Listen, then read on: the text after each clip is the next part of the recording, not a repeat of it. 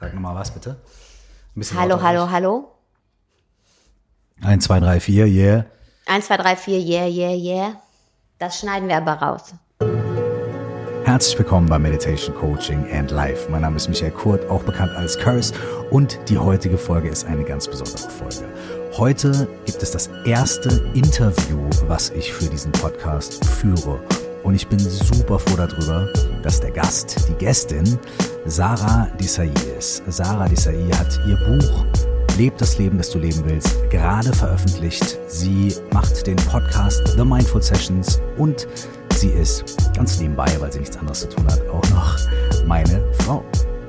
Ich freue mich sehr, dass wir miteinander sprechen konnten. Wir haben gesprochen über Verantwortung in der Partnerschaft, Verantwortung sich selbst gegenüber warum innere Arbeit kein privilegiertes Thema ist, über eigene Unsicherheit und darüber, dass man die Medizin, die man verschreibt, auch ständig selber einnehmen muss. Es war ein sehr lustiges, sehr interessantes und für mich und ich hoffe auch für euch sehr besonderes Gespräch.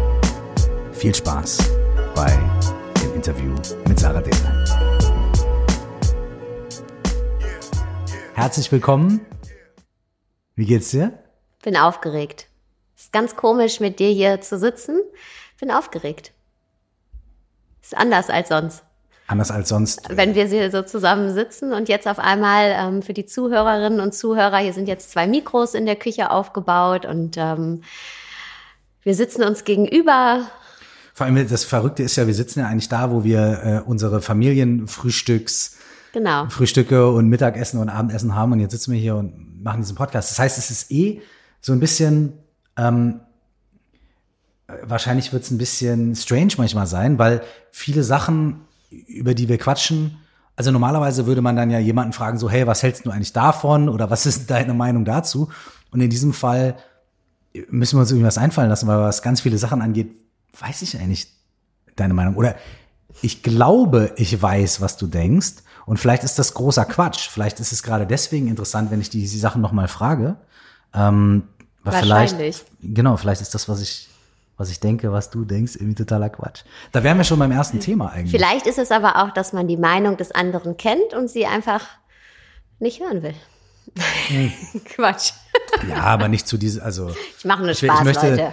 Ich, ich, Sorry. Ich, ich finde es, ich, ich bin natürlich dann, ähm, für mich ist es dann natürlich schwierig, wenn, wenn du mir die Meinung sagst über Dinge, die äh, ich falsch mache oder Dinge, die, wo ich selber weiß, dass ich irgendwie äh, nicht ganz on point bin und dann reflektierst du mir das, weil eine Partnerin oder ein Partner ist ja immer ein krasser Spiegel.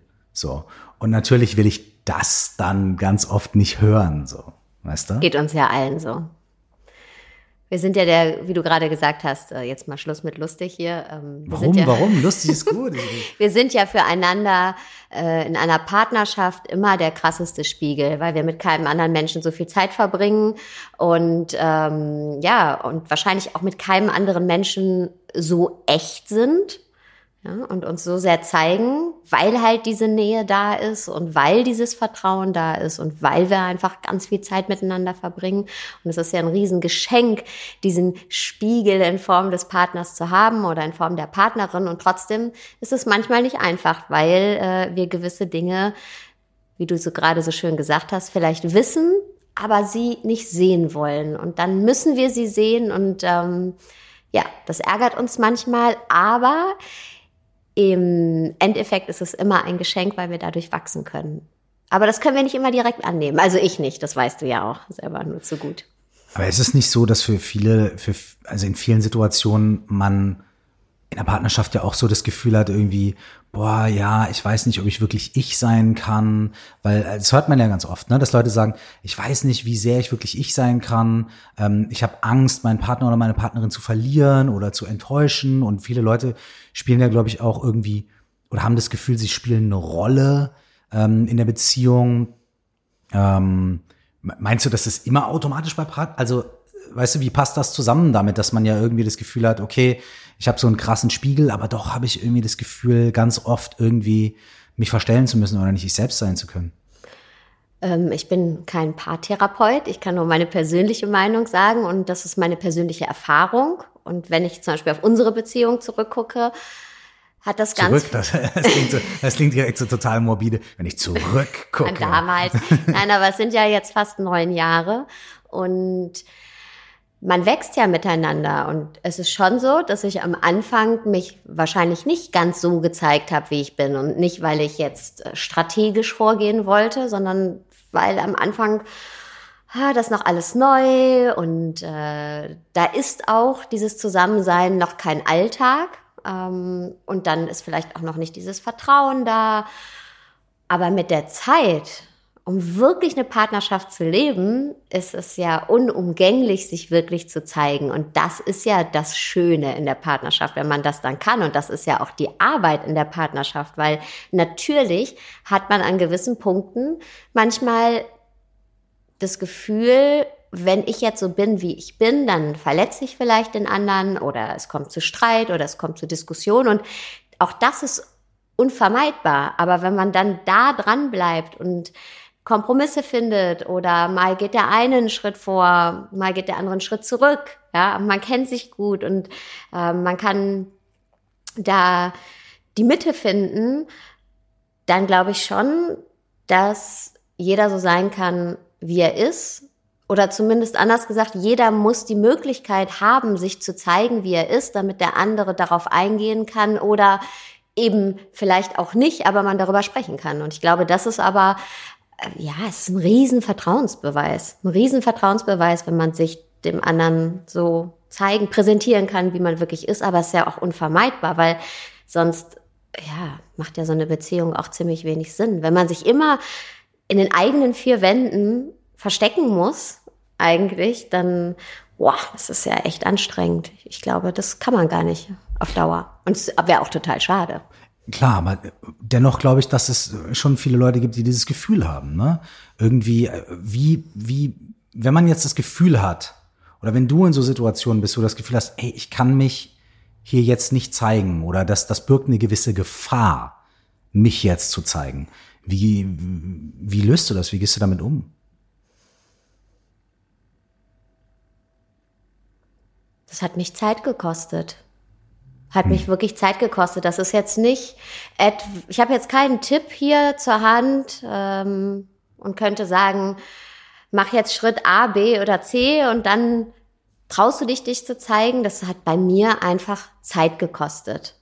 Und man lernt ja, weißt du, wenn das erste Mal, wenn ich mich traue, mich zu zeigen, nicht nur in der Partnerschaft, überhaupt, ja, und merke, boah, es passiert nichts Schlimmes. Ja, vielleicht kommt es zu einer Diskussion, vielleicht kommt sogar zu einem kleinen Streit, vielleicht, ähm, vielleicht verletze ich sogar jemanden damit. Ja, aber wir bleiben trotzdem dran und ich kann mit dieser Person dann hinterher darüber reden und wir können ähm, gemeinsam damit umgehen und gemeinsam eine Lösung finden. Dann ist das ja immer ein gutes Ergebnis, mit dem wir wachsen können.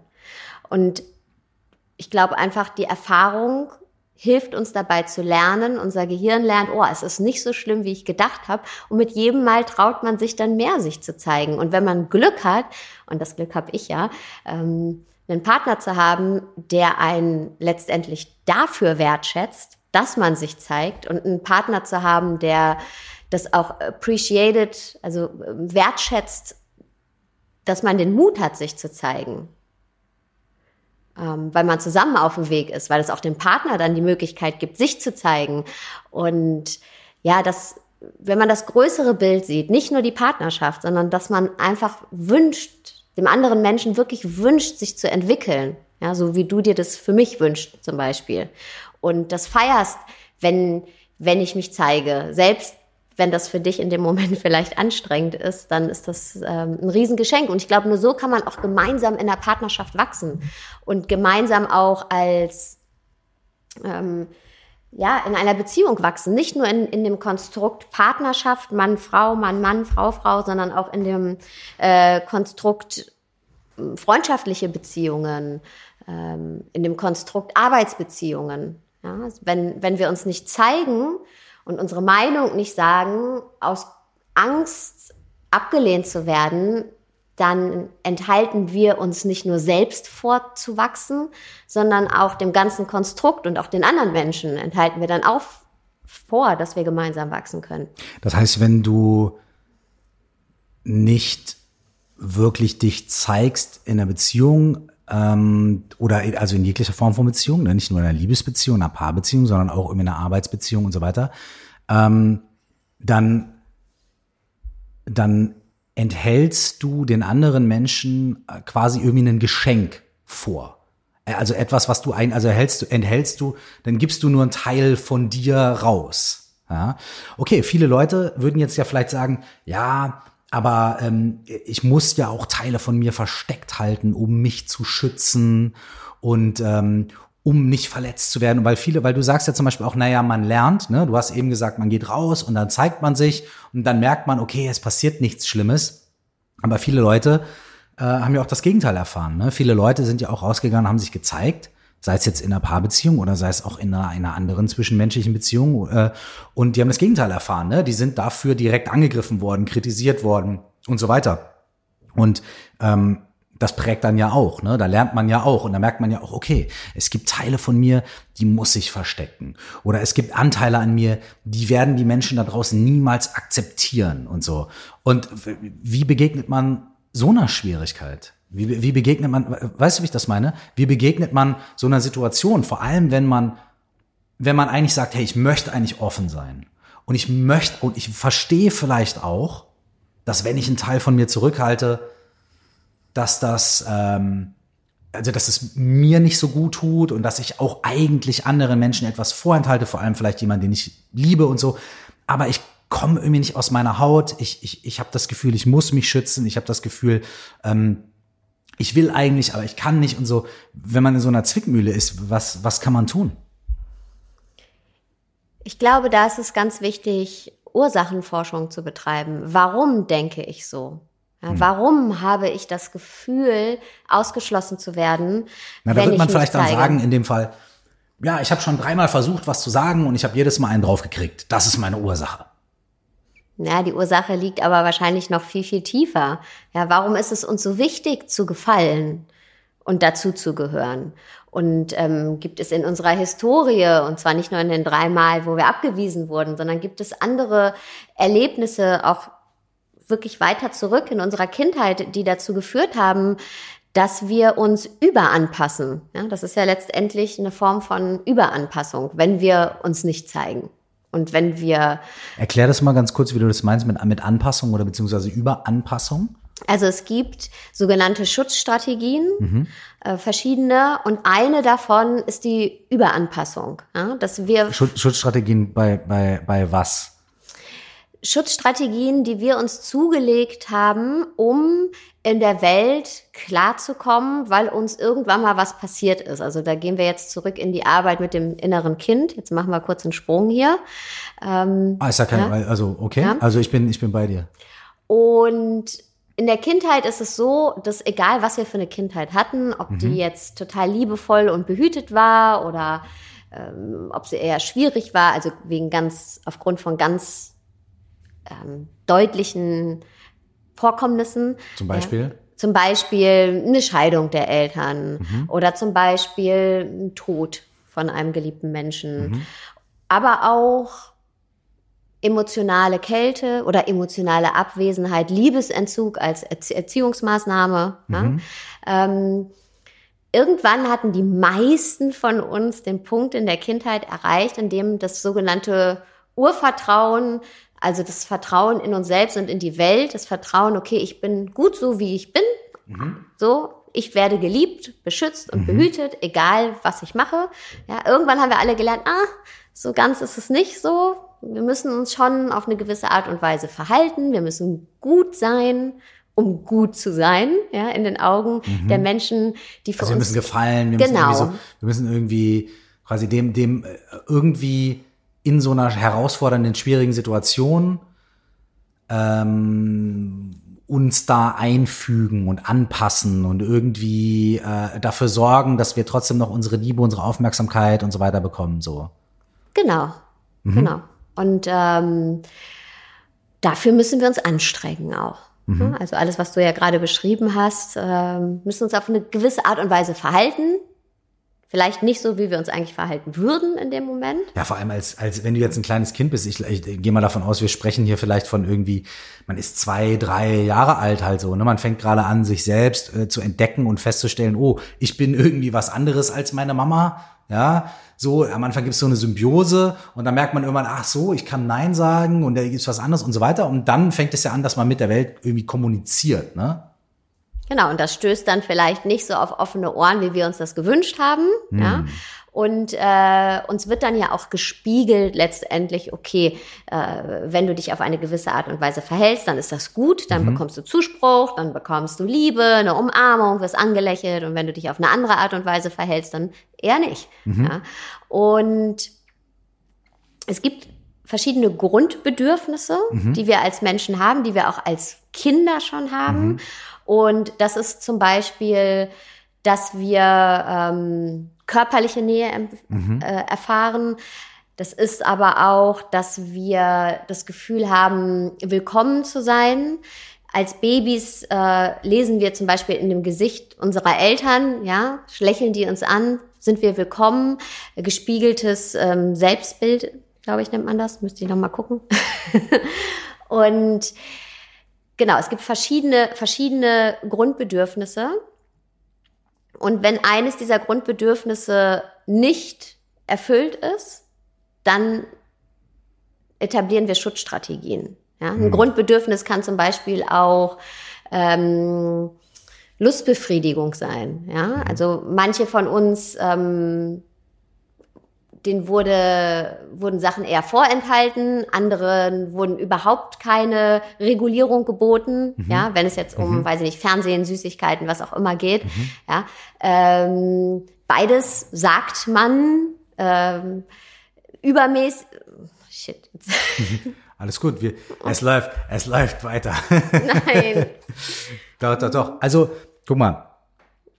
Hey, wir können auch erstmal, wir können auch erstmal über Fernsehen oder sonstige Sachen sprechen, weil ich verstehe total, dass es, also nach wie vor ist es auch für mich strange, hier wirklich in der gemeinsamen Küche zu sitzen und über diese Sachen zu sprechen. Aber. So, jetzt habe ich's. So, und, genau. Jetzt habe ich's. Yes, please. Aber das ist auch normal und ist auch okay, weil guck mal, wir sind ja jetzt, wir sind ja wahrlich nicht in so einer typischen Interviewsituation, wo ich jetzt irgendwie, aha, und ich will jetzt was wissen und du musst jetzt irgendwie hier, weißt du, sondern wir, wir, wir quatschen einfach. Und dafür, dass wir einfach nur quatschen wollten, so, ich meine, wir hätten ja über, weiß ich nicht, über Lost reden können oder über Desperate Housewives und so, ja. Aber wir sind dann auf einmal so total in die Materie eingestiegen. Wir sind über unsere gemeinsame Küche direkt bei der Partnerschaft gelandet und bei, wie ist man ich, man selbst in der Partnerschaft und Schutzstrategien und inneres Kind, wir sind ja sofort irgendwie so voll, voll in der Materie. Und ähm, ja, das ist natürlich, also ganz ehrlich, das ist natürlich auch heavy, äh, ist direkt ist natürlich heavy ja. und und natürlich auch strange zwischen uns, aber trotzdem, guck mal, ich, das ist jetzt auch das erste Mal, also das ist ja das, die erste ähm, Podcast-Folge von mir tatsächlich mit so einem Interview. Ne? Also ich habe schon zwei andere Interviews aufgenommen, wie du ja weißt, aber die, die Leute, die zuhören, wissen es halt noch nicht. Ähm, und das waren natürlich zwei Leute, mit denen ich gesprochen habe, die in Anführungsstrichen Fremde waren. Ne? Das sind Leute, die habe ich da mehr oder weniger zum ersten Mal getroffen. Das sind irgendwelche ähm, Menschen, die ich aufgrund von dem, was sie machen und was sie sind und den Büchern und so weiter und so fort halt dann bisschen fast so interviewt habe, ja. Aber eigentlich ist mein Wunsch bei den Interviews, die ich im Podcast mache, mein Wunsch ist eigentlich genau das, was wir jetzt hier machen. Nämlich, dass zwei Leute, die sich kennen oder vielleicht auch nicht kennen, einfach zusammensitzen und sich unterhalten. Und obwohl der Podcast Meditation Coaching and Life heißt, oder gerade weil er Meditation Coaching and Life heißt, das Live ist da ja auch mit drin. Das heißt, wir können theoretisch auch über, über alles reden, so, ne? Und wir haben jetzt halt einfach hier diese Sondersituation und, und es kommt dazu, dass du, zwei Sachen kommen dazu. Erstens, dass der Laptop die ganze Zeit anfängt, irgendwie voll der laut. Ist so laut. Voll laut zu knarzen. Das ist so ein bisschen so, aber das ist, weil der mag das, der fängt an zu schnurren, weißt du, wie so ein, ein Kätzchen, Kätzchen, der sagt so, ah, ist super, wie er macht. Und, okay, davon mal abgesehen, aber außerdem ist es ja auch, du hilfst mir ja auch gerade dadurch, dadurch, dass du irgendwie jetzt nicht sofort zu mir sagst, boah, was bist du für ein schlechter Interviewer und so weiter und da, ah, ich bin aber echt höheres Niveau gewohnt, sondern dass du das Spiel auch mitspielst. Und ich glaube, ähm, auch die Leute, die zuhören, die müssen da halt durch, so. durch meine, mein, mein, mein Rumgestolpere und, ähm, und meins. Aber ich habe den Faden wieder. Das Okay, wollte ich noch kurz super. den Bogen schließen. Ja, bitte, bitte schließ den Bogen, weil ich wäre jetzt nämlich direkt von Hölzchen auf Stöckchen und keine Ahnung, wäre tatsächlich irgendwann bei Serien gelandet. Äh, Deswegen Dankeschön. Bitte nehmen Sie den Faden wieder auf. So, weil eben ging es ja um die Schutzstrategien. Und um noch mal ganz kurz zu erklären, warum wir überhaupt Strategien entwickelt haben, um mit gewissen Situationen oder mit der Welt klarzukommen, so wie sie sich uns zeigt, ja, ähm, müssen wir einen Schritt mal zurück machen in unsere Kindheit. Und da war ich ja eben bei den Grundbedürfnissen stehen genau. geblieben. Und da gibt's halt vier Stück. Und das eine ist ähm, das Bedürfnis nach Bindung, also auch vor allen Dingen körperliche Nähe, ja, dass wir das Gefühl haben, wir werden geliebt, dass wir auf den Arm genommen werden, dass wir dazugehören. Dann ist es das ähm, Bedürfnis nach Autonomie. Ja? Als Kinder wollen wir uns auch ausprobieren. Und das haben wir auch oft untersagt bekommen, weil unsere Eltern natürlich selber Ängste haben. Die beiden ja? Sachen schaffen ja direkt schon ein Spannungsfeld, ne? Weil auf der einen Seite hast du das Bedürfnis nach Bindung Genau. und auf der anderen Seite hast du das Bedürfnis nach Autonomie. Das heißt, sofort tut sich ein Spannungsfeld auf. Wie, weißt du, wie viel Bindung ist dann konträr zur, zur Autonomie? Wie viel Autonomie ist wieder gegen die Bindung und so weiter, ne? Absolut. Und jetzt mal aus unserer Perspektive, nicht nur als damalige Kinder, bis sondern heute, Scholli. Ja, als Eltern eines Teenagers. Ich glaube, Ja, okay, finden gut. wir uns da sehr, sehr gut wieder. Ne? Ähm, genau in diesem Spannungsfeld. Ja, was übrigens auch witzig ist innerhalb dieses Interviews, dass wir beide wahrscheinlich irgendwie ausnahmsweise irgendwie unser Handy, also mindestens einer von uns muss sein Handy anlassen. So, weißt du? Normalerweise in Interviews ist es ja, alle machen die Handys aus. Und hier in diesem Interview mindestens einer von uns muss das Handy anlassen, falls irgendwas mit unserem Teenager sein sollte, was ja natürlich nicht ist, aber nur für den Fall. Okay, sorry, ich bin schon wieder bei live. Let's get back to meditation and coaching.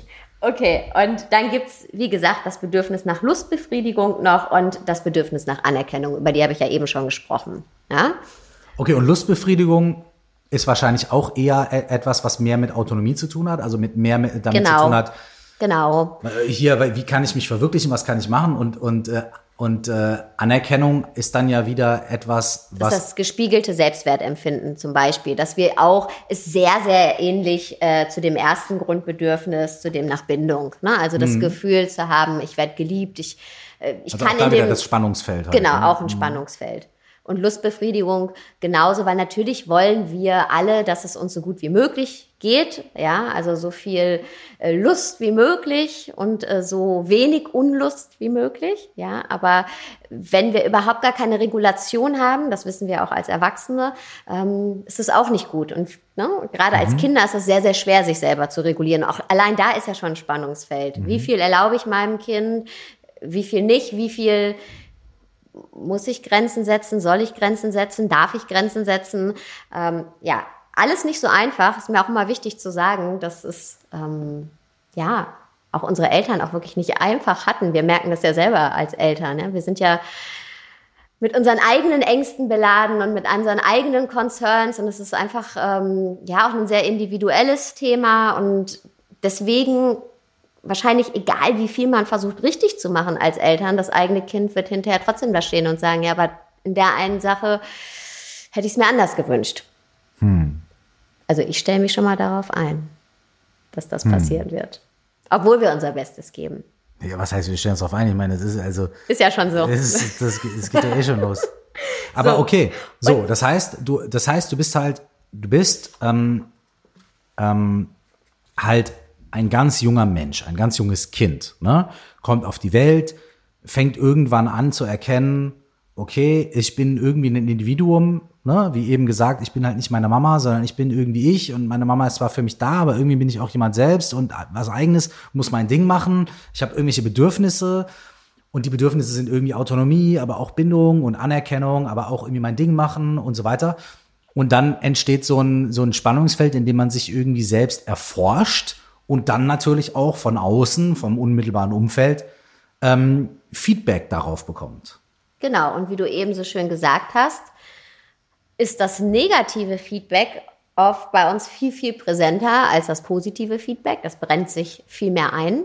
Und all das, was du jetzt auch eben beschrieben hast, ne, man, man, man sieht sich dann im sozialen Konstrukt und wie wirkt man auf andere und ich will mich eigentlich, ich will was machen, aber es kommt vielleicht bei meinen Eltern nicht so gut an.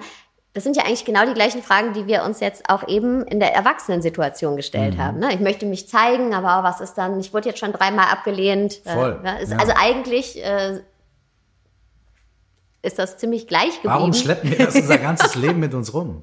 Genau, und weil wir dachten, ähm, boah, ich habe keine Lust mehr, das mit mir rumzuschleppen. Ja, irgendwann als Kinder, äh, wenn wir gemerkt haben, boah, ja, manche Sachen kommen nicht so gut an und ich zeige mich da lieber nicht oder ich entwickle Strategien, um da drum herum zu manövrieren. Ja. ja. Und diese Strategien haben wir entwickelt und das sind diese sogenannten Schutzstrategien. Mhm. Die uns aber heute das Leben oft eher schwer machen, die uns vielleicht damals mal geholfen haben in einer gewissen Situation. Mhm. Ja, und das ist ja auch ganz wichtig, das immer zu sagen. Auch im Erwachsenenleben. Es gibt bestimmt auch mal Situationen, wo es besser ist, einfach mal zu sagen, ach komm, ey, ich sag mal lieber nichts, ja, und zeig mich hier mal lieber nicht. Also im systemischen Coaching gibt es diesen, diesen schönen Spruch, alles, was da ist, will etwas Gutes. Mhm. Das heißt, das heißt, die, die Idee dahinter ist ja, dass man sagt, na ja, du hast da vielleicht diese, dieses Muster oder diese Angewohnheit, die, die dir heute in die Quere kommt. Also, wir jetzt bei dem Beispiel von, von vor, weiß ich nicht, von vor 20 Minuten bleiben, Misstrauen. Ne? Du hast ein Misstrauen, ähm, und jetzt denkst du dir, okay, ich habe zwar dieses Misstrauen ähm, und es ist ja, hat ja auch irgendwie einen, Grund, aber jetzt bin ich in der Partnerschaft und jetzt will ich mich eigentlich öffnen, aber ich stoße da immer wieder an meine Grenzen und so weiter. Ne? Im systemischen Coaching würde man jetzt sagen, anstatt das zu verteufeln, anstatt zu sagen, ja, das ist schlecht und ist eine schlechte Eigenschaft, die du jetzt unbedingt aus deinem Repertoire streichen musst, würde man sagen, okay, guck mal, es ist etwas, das mal was Gutes wollte. Weil du hast ja diese schlechten Erfahrungen gemacht, hast dir diesen Schutzwall oder diese Schutzstrategie deswegen zugelegt. Das heißt, diese Sache ist dafür da gewesen, dich in einer ganz konkreten Situation zu schützen oder zu unterstützen. Jetzt ist diese konkrete Situation heute vielleicht nicht mehr vorhanden und jetzt steht dir das im Weg, aber es ist ja Teil von dir und Teil von deiner Persönlichkeitsstruktur jetzt zu diesem Moment. Und deswegen jetzt zu sagen, boah, das ist aber ganz schlecht und das muss jetzt wegmachen, dann problematisiert man das ja so krass, dass man dann versucht, irgendwie einen Teil von sich selbst vielleicht wegzuschneiden.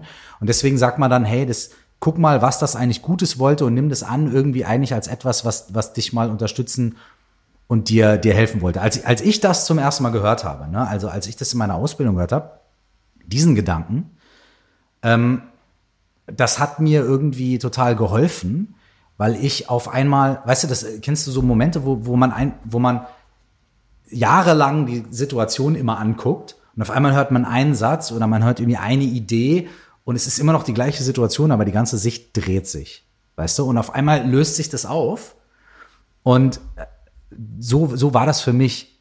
Ähm, kann, kannst du damit irgendwas anfangen? Also mit diesem, mit diesem Gedanken, dass, dass, dass, dass das eigentlich alles was Gutes will und das so zu betrachten? Oder, oder ist das für dich irgendwie, trifft es nicht den Kern der Sache? Doch, trifft total den Kern der Sache. Ähm, Stehe ich auch total hinter, sage ich auch immer wieder.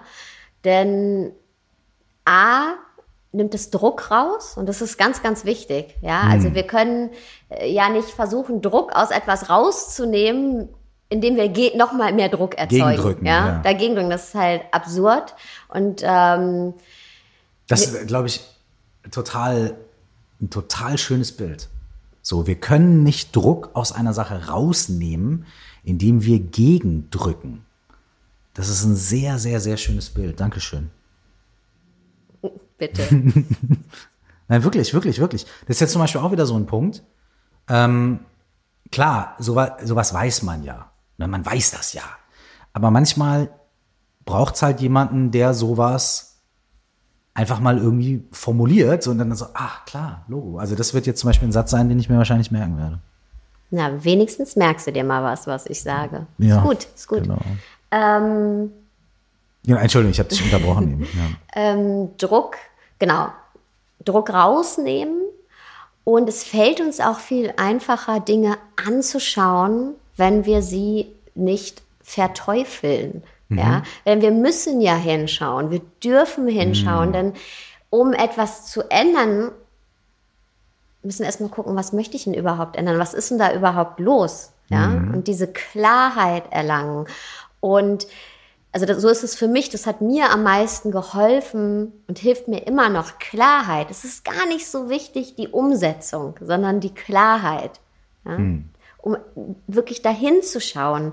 Und wenn ich aber immer denke, oh, das, was ich da anschauen muss, ist eigentlich total schlecht und ich habe mir da was total Schlechtes angeeignet und äh, dann habe ich ja schon gar keine Lust, da hinzuschauen. Dann ist das ja schon eine wahnsinnige Überwindung, da hinzuschauen. Letztendlich ist es ja ein Teil von mir. Mhm. Ja, das heißt, letztendlich verteufel ich mich dadurch immer wieder selber und weil das etwas ist, was wir nicht tun wollen, weil es sich nicht gut anfühlt, machen wir was? Wir drängen es halt einfach alles weg. Mhm. Ja? Und kommen immer wieder an die Punkte, an denen wir merken, uff, irgendwie fühlt sich das schon wieder alles nicht so gut an und ich ähm, kann nicht wirklich so sein, wie ich bin, aber ich merke auch, ich komme immer wieder an dieselben Punkte, die sich nicht gut anfühlen, aber irgendwie weiß ich nicht wirklich, woran das liegt, weil wir uns, weil wir halt nicht hinschauen. Und wenn wir Dinge akzeptieren als etwas, was uns damals geholfen hat, ja, als etwas, was uns was Gutes will, mhm. was nicht per se schlecht ist, dann hilft uns das hinzugucken. Warum ist es denn überhaupt? Warum machen, was machen wir denn da überhaupt? Warum machen wir das? Und das liebevoll anzunehmen und letztendlich uns liebevoll anzunehmen. Und so wie das für dich diese Erkenntnis war, so ein, so ein Game Changer, ähm, hey, alles will mir was Gutes, mhm. ist zum Beispiel für mich eine Erkenntnis, einfach ein einfacher Satz mhm. für mich ein Game Changer, das ist ein schwieriger Moment und das ist okay.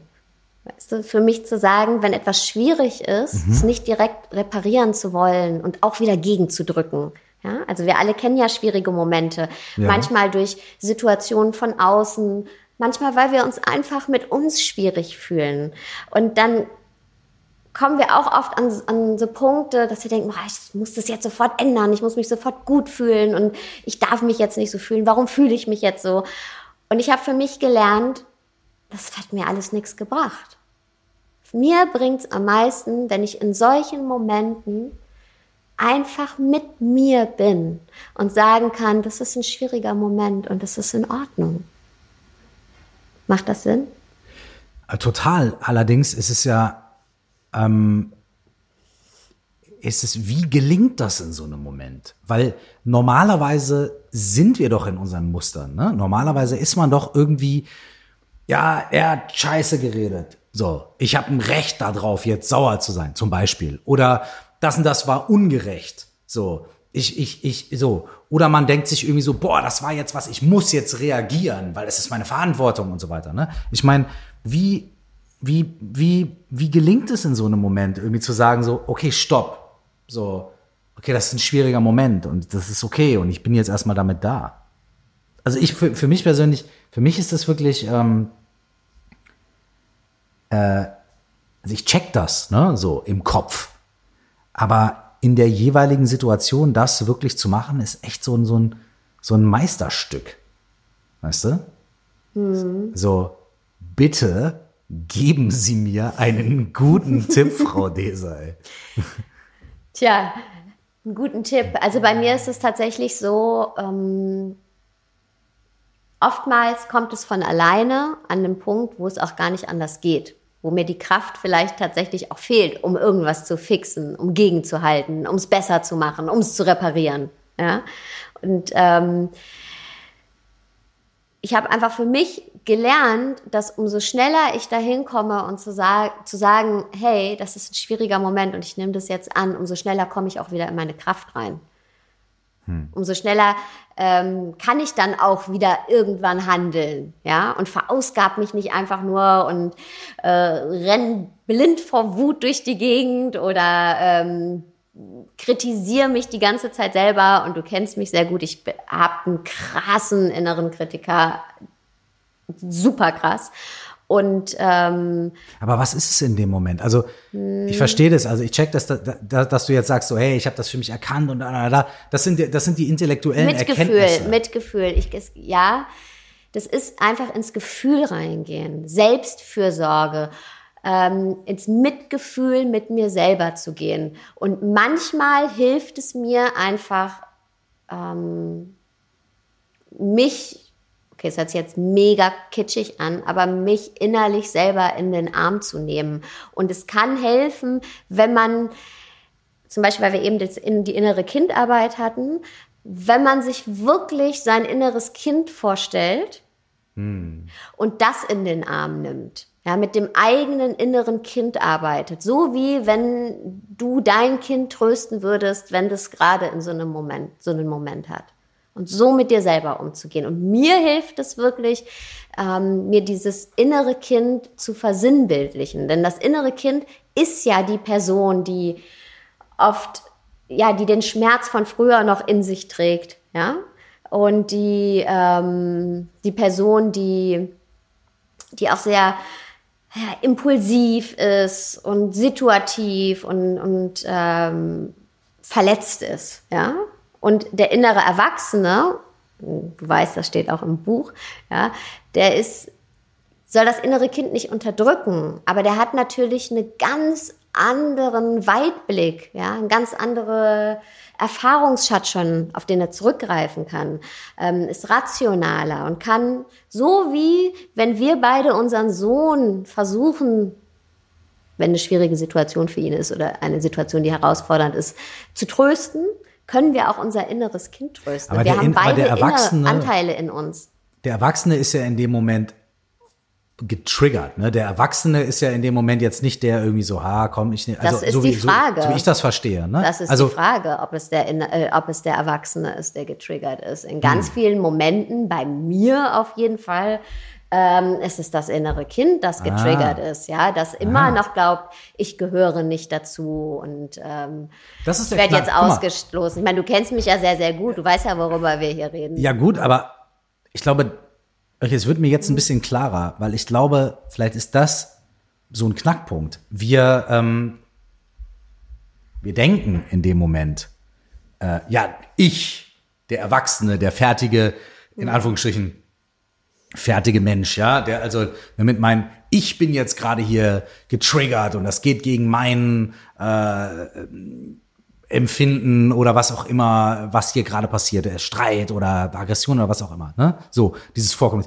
Ja, das ist, äh, und mein ganzes, meine Erfahrung und alles ist hier gerade irgendwie äh, In Frage gestellt. in Frage gestellt. So, und du sagst jetzt aber, und das ist, glaube ich, der krasse Punkt, das ist so, Moment, wahrscheinlich ist das gar nicht der Fall, sondern wahrscheinlich ist, dass das wirklich getriggert ist, irgendwie was, also das sogenannte innere Kind, also irgendwas, was viel Tiefer sitzt und was viel tiefer sitzt und viel älter ist und was eigentlich gar nicht dieser Erwachsene ist, sondern was anderes. Und der Knackpunkt ist, in so einem Moment, okay, vielleicht, vielleicht hilft dann da wirklich das intellektuelle Verständnis davon, dass man sagt, ey, das ist, was ist hier getriggert? Wer ist hier gerade verletzt? So, was, so, nicht, nicht warum passiert hier gerade was? Also, ne, nicht irgendwie, die Person hat das gesagt und die hat das gesagt und dann hat der das gemacht und so weiter, sondern irgendwie so, okay, was ist es hier gerade, was bei mir berührt wird? Welcher Anteil wird in mir berührt? Äh, Welcher Glaubenssatz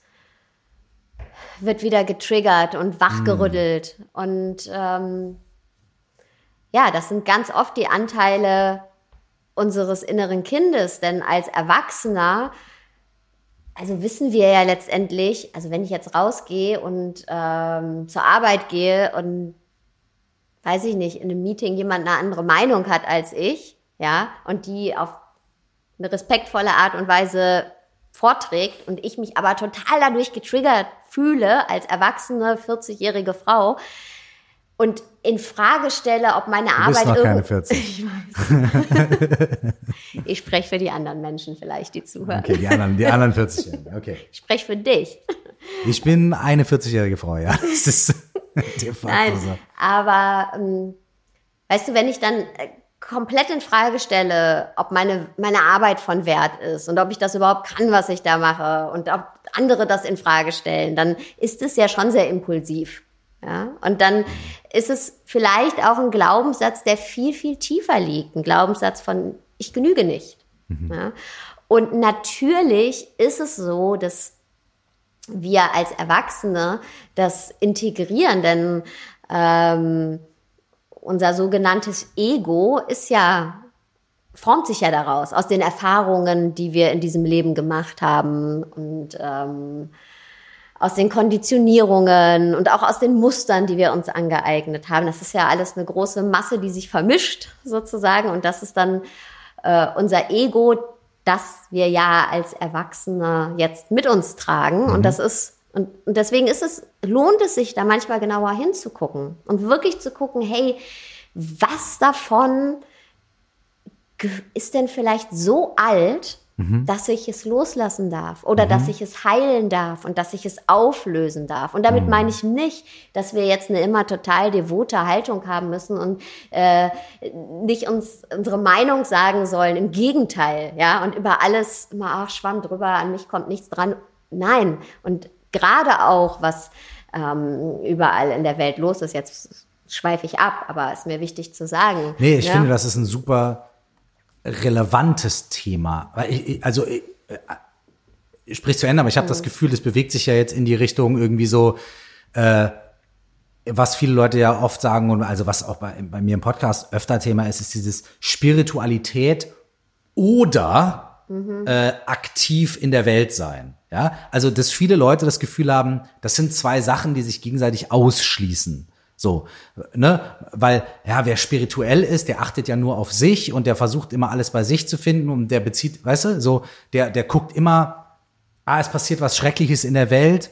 Ach nee, ich guck mal, welches welcher Anteil in mir selbst da jetzt getriggert ist oder sowas, ne? Also man hat ja irgendwie so dieses Klischee, dass es entweder oder nur geht. Und da kommen wir ja jetzt an den Punkt, dass spirituelle, also ich greife jetzt vorweg, aber ich habe das Gefühl, dass das, was du sagen willst, ist, dass spirituelle Arbeit oder, oder, oder vielleicht das Heilen des inneren Kindes oder das Befrieden dieser inneren Anteile nicht dazu führen muss oder nicht dazu führt, dass man in der Welt nicht mehr aktiv ist. Genau, im Gegenteil nämlich. Denn wenn ich mich die ganze Zeit an mir selbst abarbeite, mhm. abarbeite und im Kreis drehe. Ja. ja. und alte Verletzungen mit mir rumtrage. Ja. Dann ist es viel, viel eher ähm, hemmt oder hemmt mich das viel, viel mehr, Aktionismus zu zeigen, weil ich mich die ganze Zeit um mich selbst drehe eigentlich nur und an mir selbst abarbeite hm. und nicht weiterkomme. Ja, es ist genauso wie wenn. Es kommt mir in dem Moment aber vielleicht ja nicht so vor.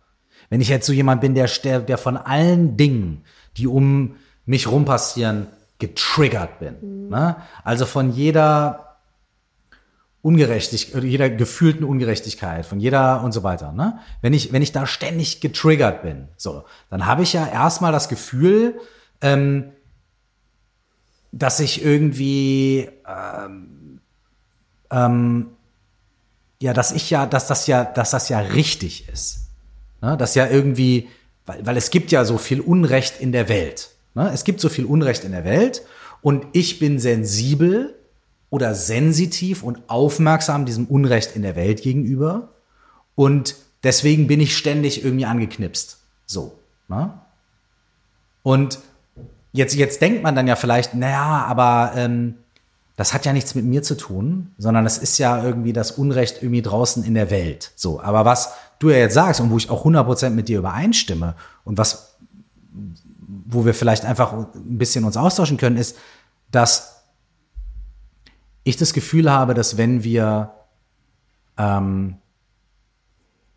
es ist eine 50-50-Sache so, ne? Ich glaube, wir müssen diese Anteile in uns selbst heilen und angucken, gleichzeitig damit, dass wir das Unrecht in der Welt bekämpfen. Ich glaube, das eine geht nicht ohne das andere. Wenn wir immer nur auf uns selbst gucken und die Augen vor der Welt verschließen, dann werden wir halt komische Eremiten, die irgendwo in der Höhle sitzen und so weiter so, ne? Und das bringt ja nichts. So. weil wir ja als Menschen soziale Wesen sind und auch immer mit anderen Menschen und auch immer mit der Gesellschaft, noch immer mit Leuten draußen irgendwie interagieren müssen. So. Wenn wir aber auf der anderen Seite immer nur nach außen gucken und der Meinung sind, dass all unsere Gefühle und unsere Emotionen und all unsere Wut und unsere, all diese, unsere Verletzungen immer nur dadurch kommen, dass im Außen irgendwas nicht in Ordnung ist, ja, dann verpassen wir auch den wichtigen Schlüssel zu gucken, okay, äh, wie kann ich mich selbst heilen und nicht nur die Welt da draußen, sondern wie kann ich mich selbst heilen? Ich glaube, es ist so eine 50-50-Sache. Ich habe neulich so ein Dings gehört, wenn man Arzt ist, ja, das ist so ein, einfach als Bild. Wenn man Arzt ist, dann hat man sich ja zur Aufgabe gemacht, andere Menschen zu heilen und anderen Menschen zu helfen, gesund zu bleiben. So.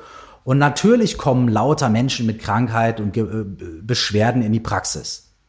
Und man ist dann ja auch empathisch oder man ist dann auch, weil es ist ja die, die, meine Berufung als Arzt. Ne? Ich möchte mich ja um diese Menschen kümmern. Wenn ich aber dann als Arzt ständig auch krank bin und all diese Leiden und jedes Mal, wenn einer mit dem Schnupfen kommt, kriege ich auch Schnupfen. Und jedes Mal, wenn ich sehe, dass einer irgendwie äh, irgendwelche anderen Sachen hat, das Bein äh, weh tut, dann tut mir auch sofort mein Bein weh. Und, und, und ich sehe nur noch Krankheit und ich bin auch ständig die ganze Zeit krank. Dann ist ja meine Kapazität, den anderen Menschen zu helfen, derbe eingeschränkt. Das heißt, meine Verantwortung als Arzt ist ja eigentlich, gesund zu sein. Und je gesünder ich selbst bin und je besser ich auf mich selbst achte, desto besser und desto mehr kann ich mich ja auch um andere Menschen kümmern. Und das heißt, wenn jemand eine Erkältung hat und ich bekomme sofort auch die Erkältung, mache die sofort zu meiner und krieg sofort Schnupfen und so, dann kann ich mich gar nicht mehr um die Person kümmern. Und vor allem kann ich mich dann um die Person vielleicht gerade noch so und um die nächste Person mit einem gebrochenen Bein vielleicht auch. Aber die dritte Person, die dann kommt, die kann ich schon nicht mehr verarzten, wenn ich mit Fieber im Bett liege.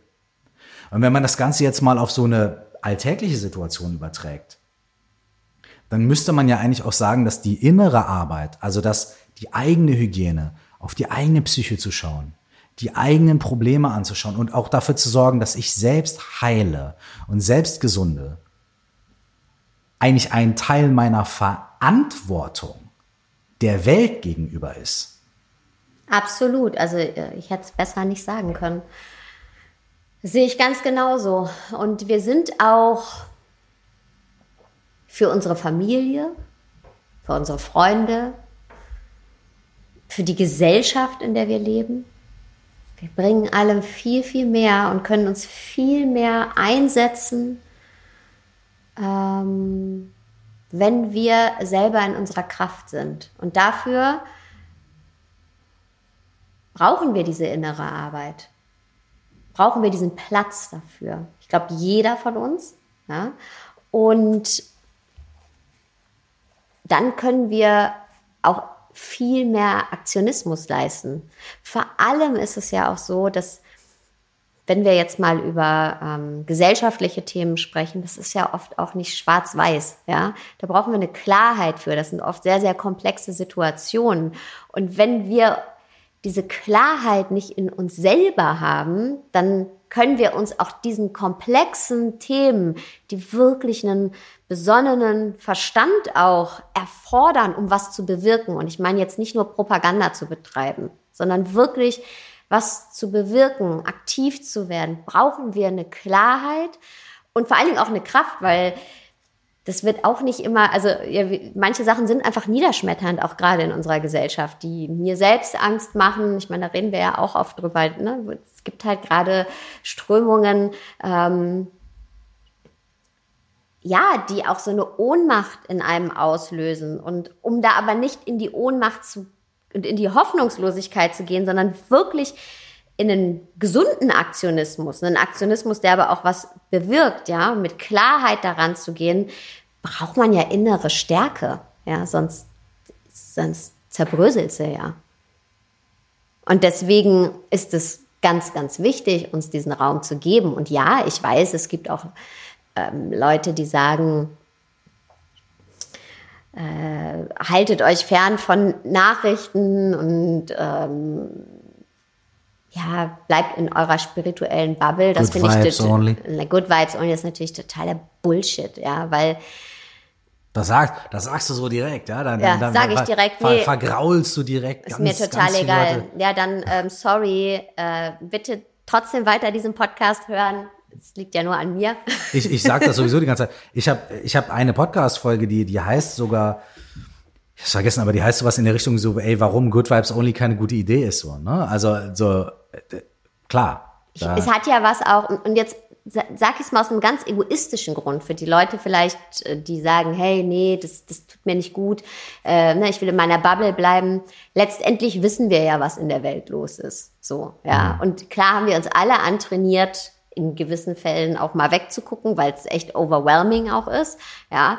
Aber wir wissen ja, was los ist. Und gerade wenn du mit dir selber arbeitest und wenn du auf, wenn du aufmachst, um wieder auf dieses Thema Aufmachen zu gehen und die Wände, die inneren Wände abträgst, ja, dann kannst du dich ja, also dann ist dein Herz ja auch offen und dein Mitgefühl, da kannst du doch nicht äh, ernsthaft dann sagen, ja, aber ich, ich gucke mich nur in meiner Bubble um. Den Rest, den sehe ich nicht. Den siehst du ja trotzdem. Und das macht ja was mit dir. Das heißt, auch die innere Arbeit, also auch im Umkehrschluss, glaube ich, geht an einem gewissen Punkt nicht weiter, wenn du dich nicht der Welt öffnest.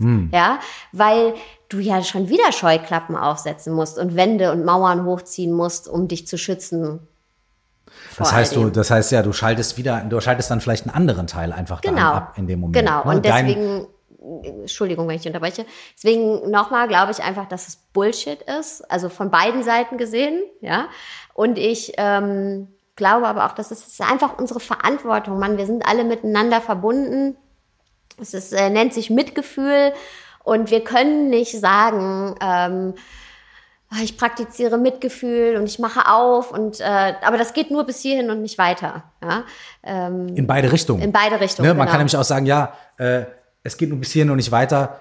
Kann man auch dadurch sagen, dass man sagt, ja, ich bin immer für andere da und immer und Mhm. ich, ich gehe immer, immer, raus in die Welt, aber ja, aber ich selbst, ja, Nein, Mitgefühl ist immer nicht wert. auch für sich selber. Oder, Und- Mhm. oder zu sagen, sorry, wenn ich dich jetzt unterbreche, oder zu sagen, oder, oder vielleicht das nicht zu sagen, sondern irgendwie das irgendwie versteckt zu haben, so dieses so, ja, aber, ach du Scheiße, wenn ich wirklich bei mir hingucke, das halte ich nicht aus. Weil dann, da ist irgendwie, ah, und so weiter, ne? Das kann man ja auch verstecken hinter, ja, das ist nicht so wichtig und, äh, und so weiter, ne? Dadurch kann man das ja auch kleinreden. Dadurch kann man ja auch weggucken.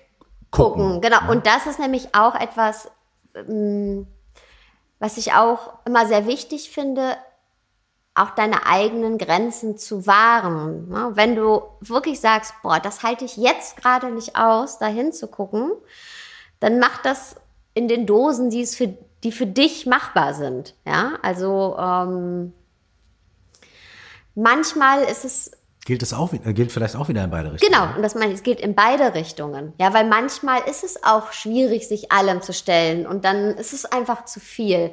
Und da komme ich zum Beispiel wieder an den Punkt, wo ich dann zu mir selber sage, hey, das ist gerade ein schwieriger Moment Und, und ich- ist okay. und es ist okay. Und ich akzeptiere das und vielleicht kann ich morgen was machen und fühle mich anders, aber jetzt gerade nicht und es ist okay. Ich glaube, das ist ein wahnsinnig krasser Punkt. Ähm, es ist wahnsinnig mutig, sowohl in, bei innerer Arbeit als auch bei nach außen gerichteter, ähm, so ähm, nach, mit, bei Aktivismus nach außen. Ja? Bei beiden Dingen diesen Moment von, okay, jetzt gerade ist es schwierig oder jetzt gerade sprengt es meine Kapazität. Und da dann nicht sofort das reparieren zu wollen oder fixen zu wollen oder so oder über die Grenze zu gehen und so weiter, sondern an dem den Moment irgendwie da anhalten zu können und diesen Moment spüren zu können. Nämlich diesen so, okay, Moment, stopp. Jetzt ist gerade ein krasser Moment. Und statt vorwärts zu preschen oder mich zurückzuziehen, Genau, auch genau. Oder mich zurückzuziehen, auch ganz wichtig. Ohne oder mal äh, Türen zuzumachen, ja, Mauern hochzuziehen, sondern einfach da zu sein damit. Einfach da zu sein damit. Und ich Ich und finde, was, und was passiert dann? Warum ist das so wertvoll?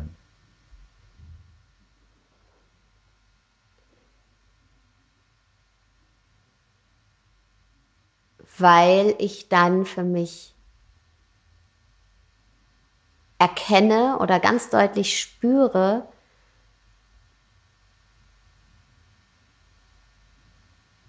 dass ich das aushalten kann, im positiven Sinne, dass es okay ist. Und dass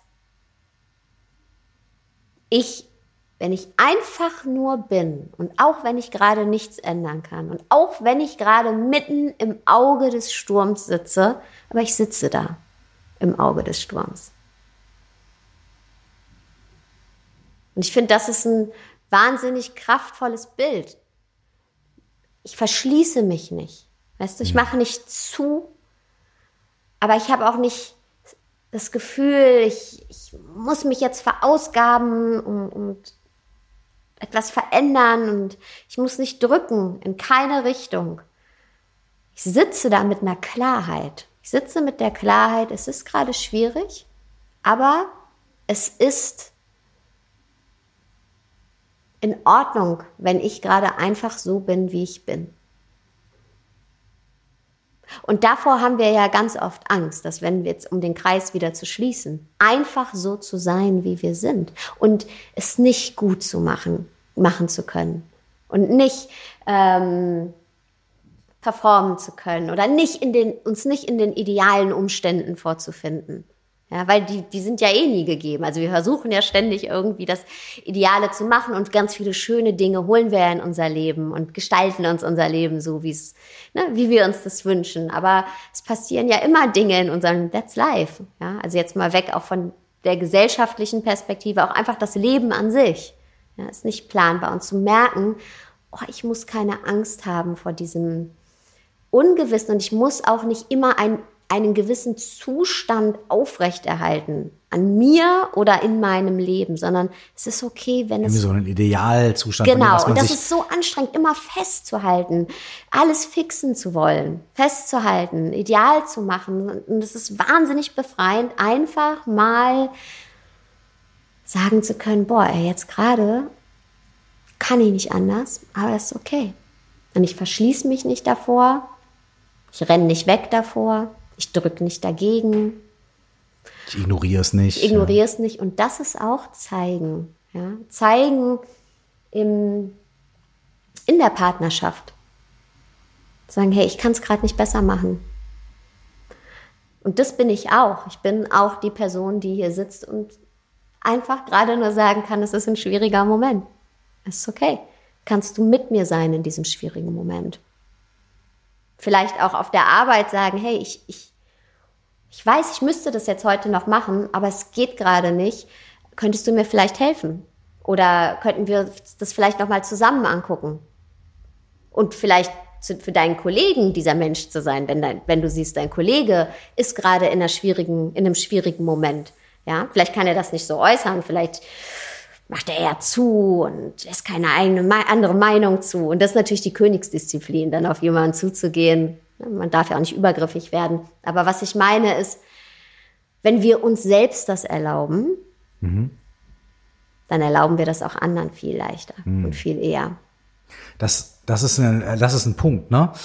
Vor allem, wenn man anderen Menschen, wir sind mal wieder bei dem Arztbild vielleicht, ne? Vor allem, wenn man anderen Menschen ja helfen möchte, ähm, ist es ja wahnsinnig wichtig, diese, diese, dieses Verständnis für sich selbst zu entwickeln und, und sich selbst anzunehmen, sich selbst annehmen zu können in solchen schwierigen, hilflosen, vertrackten Momenten. Und wenn man sich selbst da annehmen kann und wenn man sich selbst, wenn man sich selbst bekannt macht mit diesen Momenten, dann sieht und erkennt man sie ja bei anderen Menschen auch eher. Mhm. Dann sagt man, ah, Moment, ah, oh, oh, ich weiß, was da gerade los ist. Das kenne ich von mir. Mhm. Und dann kann man viel empathischer sein, auch mit anderen Menschen. Und dann ist es keine Empathie, die auf Konzepten beruht, auf, ja, ich müsste jetzt so und so und jetzt, das, das, das sagt mir jetzt irgendwie die Regel, dass ich in solchen Fällen für andere Menschen jetzt da sein muss, sondern es ist eine Empathie, die auf einem unmittelbaren Impuls, einer unmittelbaren Erfahrung beruht. Es ist eine, eine, eine andere, ähm, umfassendere Form von Empathie, habe ich das, habe ich das Gefühl. Habe ich auch das Gefühl, auf jeden Fall. Das heißt, um auf diese Partnerschaft nochmal zu gehen, weil da wollte ich eigentlich auch schon vor einer Dreiviertelstunde drauf und jetzt super, jetzt kommen wir mit so einem großen Bogen da wieder an. Ich könnte es jetzt als Frage formulieren, aber ich formuliere es einfach mal als Statement und du, da, du darfst mir dann widersprechen oder du darfst es irgendwie, was auch immer, ja. Aber sich um sich selbst zu kümmern, ist ähm, dass ich mich um mich selbst kümmere, bin ich meinem Partner schuldig. Das ist meine Verantwortung in der Partnerschaft. Ich, ich, ich, ich, ich trage die Verantwortung in einer Partnerschaft, nicht nur für den anderen oder die andere da zu sein, sondern gleichermaßen für mich selbst. Absolut. Und das ist nicht immer einfach, weil gerade wenn man einen Menschen sehr, sehr liebt, dann möchte man alles für diesen Menschen tun und stellt sich immer hinten an. Ja, aber das ja? ist ja ein Paradox, wenn ja, man sagt. Das wollte ich ja gerade sagen. Und das stellt sich meistens hinten an. Und deswegen ist es so wichtig, gerade dann, oder überhaupt in der Partnerschaft, aber gerade dann auch zu ähm, sich daran zu erinnern, hey, ich muss mich auch um mich selber kümmern. Und sich, sich um sich selber kümmern bedeutet ja, auch Zeit zu investieren. Ne? Das, wir reden ja hier so ein bisschen jetzt äh, auf der Metaebene, ja, was bedeutet denn um sich selber kümmern? Ja? Und in der Partnerschaft bedeutet das ganz klar auch zu sagen, du, ich brauche Zeit für mich selber. Ich brauche Raum für mich selber. Ich bin da für dich, wenn du mich brauchst und ich liebe es, Zeit mit dir zu verbringen, aber ich brauche auch Raum für mich selber.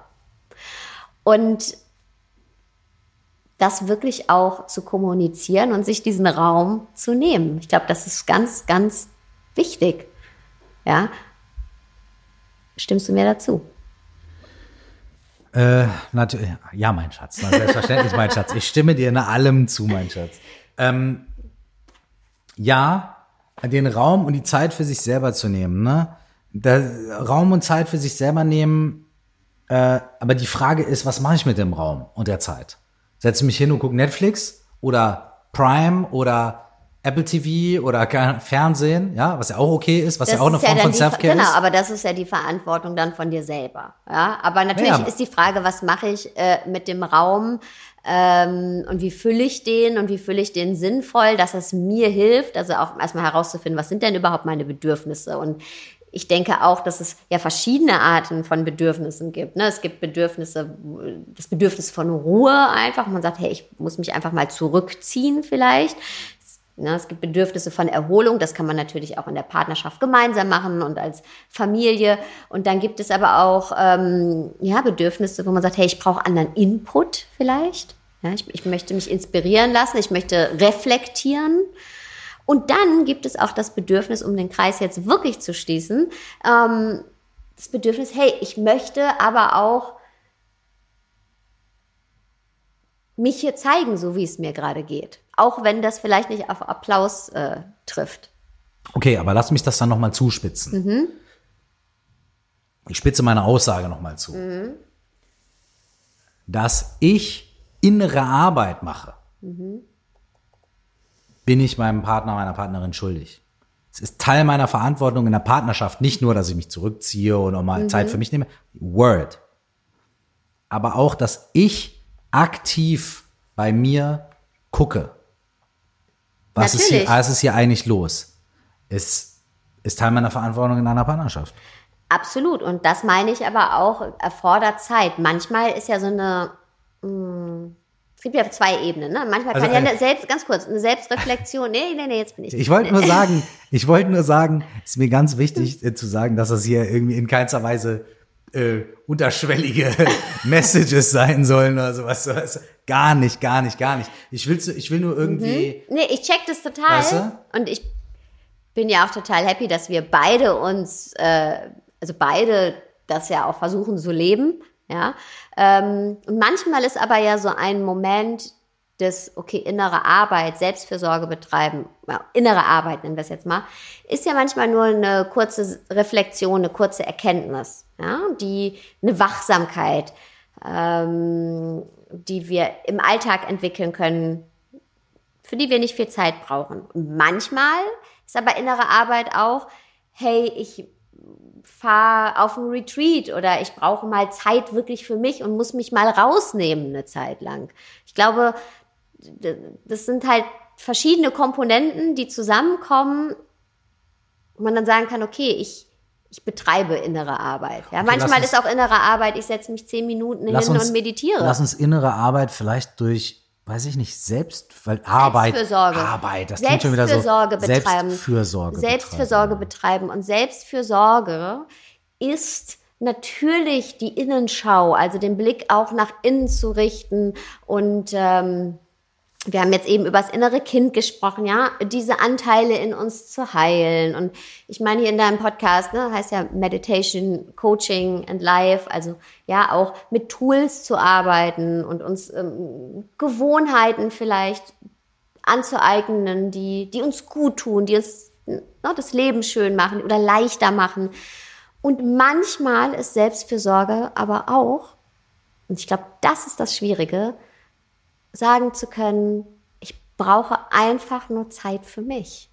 Ich brauche Ruhe, ohne ein schlechtes Gewissen zu haben, dem Partner gegenüber, ohne zu denken, boah, der denkt jetzt, ich bin dem zu anstrengend äh, oder mein Partner ist mir zu anstrengend. Das kann ich doch nicht sagen, wenn ich sage, ich brauche jetzt einfach mal Zeit für mich und Ruhe für mich. Und das ist auch Selbstfürsorge.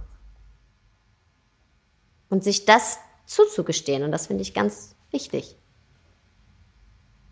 Amen. Amen. Amen. A woman. Und jetzt wollte ich noch eine Sache sagen. Yes, ma'am. Mm. Weil wir das ganz am Anfang hatten, dieses sich nicht zeigen und Überanpassung, ja, weil das ja eine der Schutzstrategien ist. Ja, wir hatten ja eben die Grundbedürfnisse. Wenn davon eins nicht gedeckt ist, haben wir uns halt Strategien zugelegt, die uns helfen oder geholfen haben, mit der Welt besser klarzukommen. Und da ist die Frage, oh, möchte ich vielleicht meine Strategie mal anschauen, ob die mir heute noch gut tut. Damals hat sie mir vielleicht geholfen, heute steht sie mir vielleicht eher im Weg. Und da ist eine, nämlich diese Überanpassung, von der ich eben gesprochen habe. Und das Gefühl zu haben, oh, ich mache mich lieber unsichtbar und ich falle lieber gar nicht auf, ja, ähm, um bloß nicht anzuecken. Ja, und ich versuche es auch immer allen recht zu machen und immer zu 100 Prozent korrekt zu sein und ähm, ja, mache mich vielleicht eher durchsichtig, als in meiner, in meinen Farben zu glänzen. Und das, das darf man auch in der Partnerschaft hinterfragen, weil ganz ehrlich, wie lange willst du dich unsichtbar machen? Wenn ich jetzt wirklich vorhabe, mit dir 40 Jahre zusammen zu bleiben, äh, dann wird mein Leben ja ziemlich farblos. 40 Jahre, ne? Das ist, ist das unser halt, ist das das Haltbarkeitsdatum? Haltbarkeit. Nach 40 Jahren fällt der Hammer. Nein, aber gut zu wissen. Wie lange kann ich mich unsichtbar machen, weißt du? Und wie wie wie erfüllend und wie farbenfroh kann eine Beziehung für mich sein, wenn ich mich unsichtbar mache? So.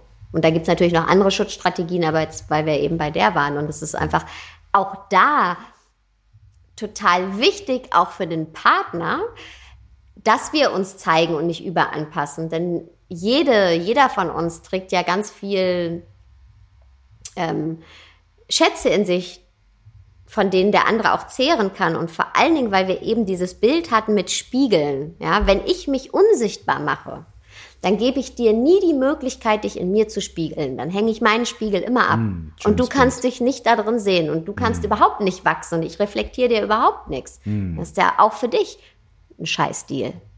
Das heißt, es ist auch die Verantwortung, um nochmal wieder bei diesen radikalen Formulierungen zu bleiben, es ist auch die Verantwortung meiner Partnerin, meinem Partner gegenüber in der Beziehung, mich zu zeigen. Genau. Weil nicht nur aus Ego-Trip, mm -mm. so, sondern, sondern auch damit ähm, meine Partnerin, mein Partner sich irgendwie spiegeln kann. Genau.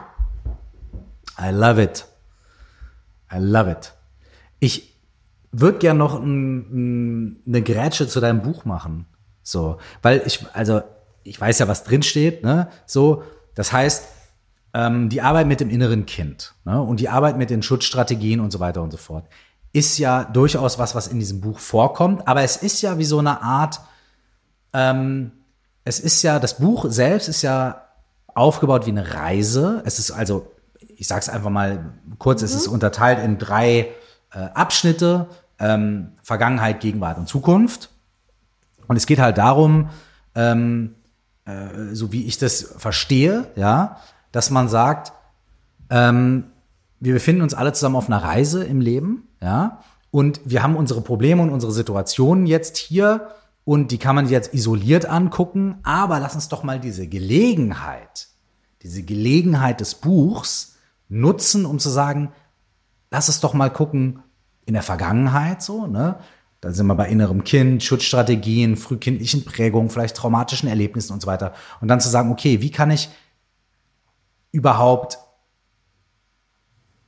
mir diese, ähm, diese Sachen, also was habe ich für Tools, um mir die überhaupt anzugucken? Weil vielleicht äh, gibt's ja Situationen, in denen man sagt, boah, ey, ja klar, aber ich weiß gar nicht, wo ich da anfangen soll. Mhm. Und da gibst du ja ganz konkrete mhm. Methoden und ganz konkrete Tools und so weiter, um da zu schauen. So. Und dann bewegen, bewegt man sich aus der Vergangenheit, also das ist quasi die Basis, in die Gegenwart und in die Zukunft. So. Mhm. Und was, was bedeutet das im Rahmen dieses Buches konkret dann zu sagen, Gegenwart und Zukunft? wovon handeln diese, diese Teile? Also, wenn man es jetzt mal ganz plakativ sagen möchte, weil du ja eben das Bild des Arztes aufgemacht hast, man könnte jetzt sagen, dass wir in der Vergangenheit erstmal eine Ursachenforschung betreiben. Mhm. Ja, wo, woher warum fühle ich mich so, wie ich mich fühle? Mhm. Warum handle ich, wie ich handle? Warum denke ich, wie ich denke? Ähm, dann gehen wir in die Gegenwart und da arbeiten wir mit dem Symptom letztendlich. Ja, also mhm. wir, wir lernen dann in der Gegenwart ganz klare Tools und ja, Techniken, Tools und Techniken ist eigentlich das Gleiche, ähm, Methoden, ja, auch kennen. Naja, nee, also Tools, Werkzeuge, ne? Ja. So. Und die uns du brauchst dabei, gute Werkzeuge und gute Technik. Beides zusammen macht's dann. Die uns dann helfen. Ich habe zum Beispiel ein paar gute Dübel, aber wie du weißt, habe ich überhaupt gar keine Technik, diese Dübel irgendwie in der Wand stimmt. anzubringen. Das heißt, ich habe super Tools, aber habe keine Technik und keine Moves. Das heißt, ich bin sehr happy darüber, dass beides in deinem Buch vorkommt. Okay, sorry. Okay. das ist ein schönes Beispiel. Ja. Ähm, vor allen Dingen, wenn die Hörer jetzt hier sein könnten und sehen könnten, dass kein Bild an der Wand hängt. Deswegen. Deswegen, also A, stimmt das nicht? Im Wohnzimmer. Im Flur hängen ganz viele Bilder an der Wand. Ja. Und im Wohnzimmer ist es aber auch, ganz ehrlich, ich könnte jetzt mal ein Foto hier machen, ist ja auch eine Frage, es ist Styles, mhm. ne? Die Bilder aufzustellen auf dem Site. Anyways, wir waren, Anyways, bei Tools und Techniken. Wir waren bei Tools und Techniken in genau, der Gegenwart. In der Gegenwart. Und da geht es um Symptome. Um Symptome, weil wir haben die Ursachen erforscht in der Vergangenheit und wir haben eine Klarheit gewonnen und erkannt, hey, warum, warum handle ich, wie ich handle, warum fühle ich, wie ich fühle, ähm, haben das analysiert ja, haben auch angefangen, das zu heilen. Aber Heilung, also heilen durch, es gibt verschiedene Meditationen und Übungen auch mhm. in der Vergangenheit, wie zum Beispiel mit dem inneren Kind und äh, mit Traumata umzugehen. Aber wir wissen selber, dass das natürlich jetzt nicht, äh, ihr lest 70 Seiten und macht ein paar Übungen und dann ist der Drops gelutscht, ja, sondern sowas Warum kommt nicht? ja immer. Warum? Warum nicht? es wäre schön, wenn ich das so verkaufen könnte, aber das kann mein Gewissen nicht. Ähm, das ist einfach ein Prozess.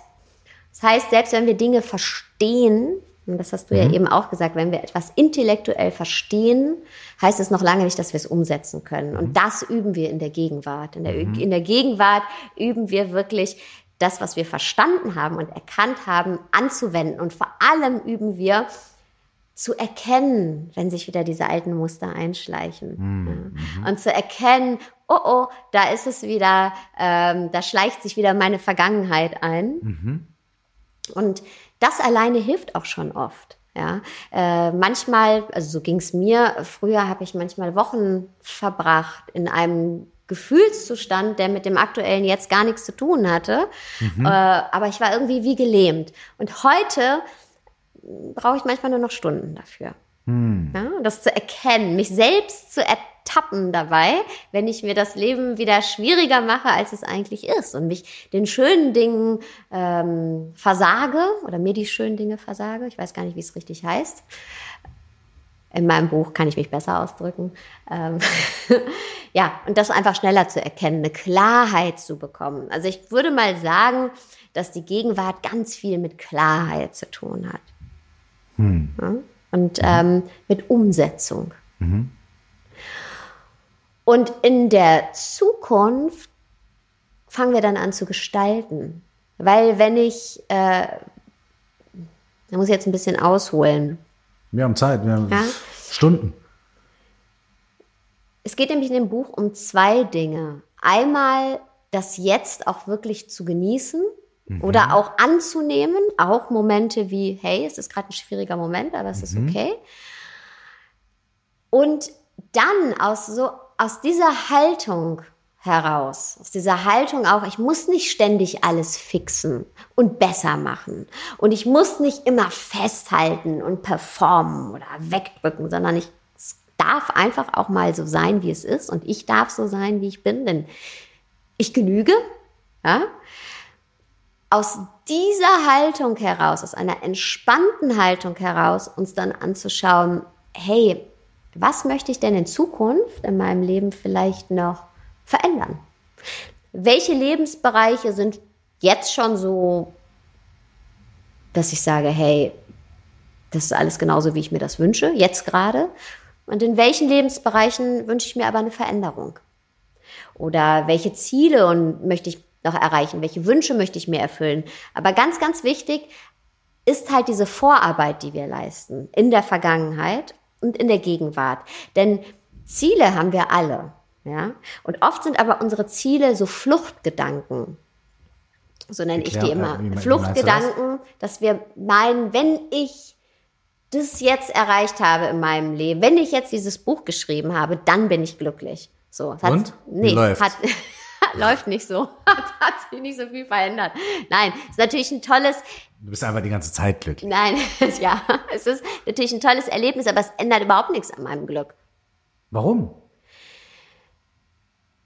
Weil, ja, was heißt warum? Natürlich macht mich das glücklich, aber in meiner grundlegenden Glücklichkeit ist es einfach ein, ein, eine Sache, ein Wunsch, den ich mir erfüllt habe, der aber an meinem grundlegenden Leben nichts ändert. Das heißt, wenn ich nicht erkennen kann, äh, in, in dem Buch heißt es ja das Geschenk meiner Gegenwart, wenn ich nicht erkennen kann, was ich sonst in meinem Leben habe, ja, und warum ich glücklich sein kann in meinem Leben, dann bringt mir das Buch überhaupt nichts, weil das Buch ist eine Sache, die es. Also hängt es schon, wenn du sagst, was ich sonst habe, also hängt es schon mit der Summe der äußeren Dinge zusammen oder, oder? Aber ich bin nicht abhängig von meinem Außen. Es hängt, natürlich macht es mich glücklich, dass ich äh, ein gesundes Kind habe, einen gesunden Mann habe, wir eine schöne Familie haben. Das sind ja auch äußere Umstände. Natürlich machen die mich glücklich.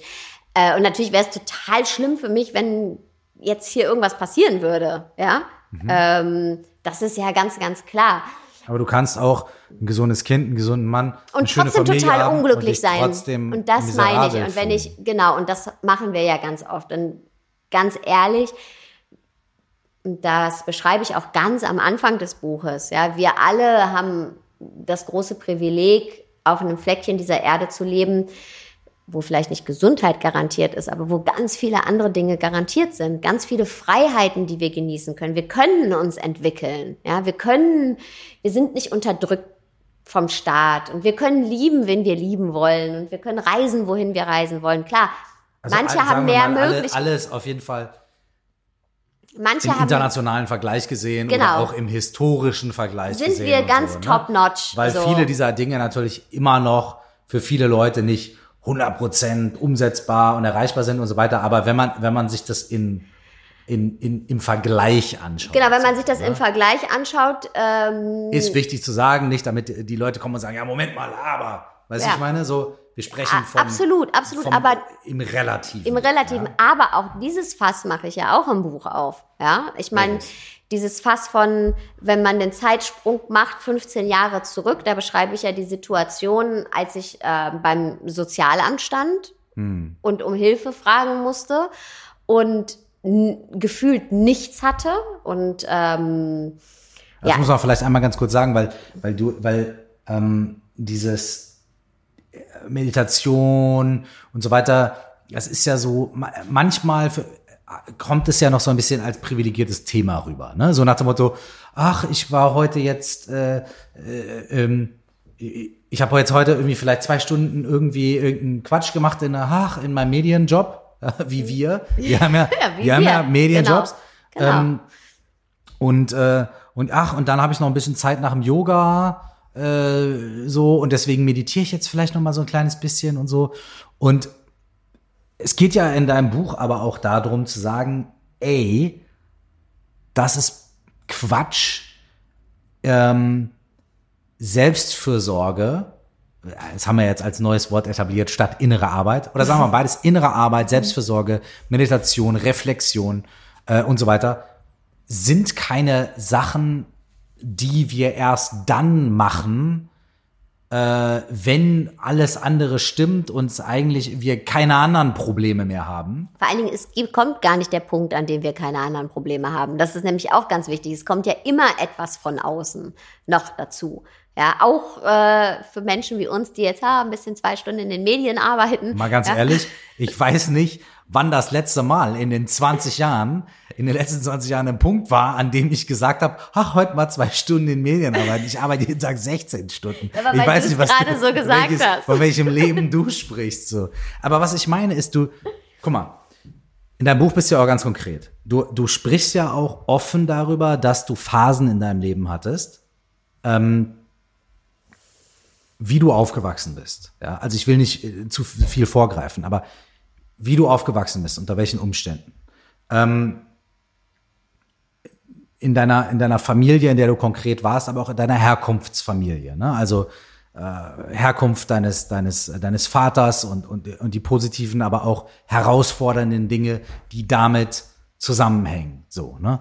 Dann auch irgendwie ähm, sehr junge Mutter, äh, alleinerziehend, ohne Support, äh, mit dem Kind auf dem Arm, beim Amt, Studium quasi halblegal, dein Studium irgendwie durchgezogen und so weiter und so fort. Das heißt, das heißt, du hast ja wirklich auch, also du, du sprichst ja aus einer Lebenserfahrung, die in, in vielen Aspekten alles andere als privilegiert war und alles andere als äh, ja, jemand ist gekommen und hat dir irgendwie jetzt das goldene Löffelchen gegeben und so weiter, sondern, sondern, sondern du sprichst aus, aus, aus einer Lebenserfahrung, die, ähm, ja, wo es einfach auch schwierige, schwierige Phasen gab, die auch Jahre gedauert haben.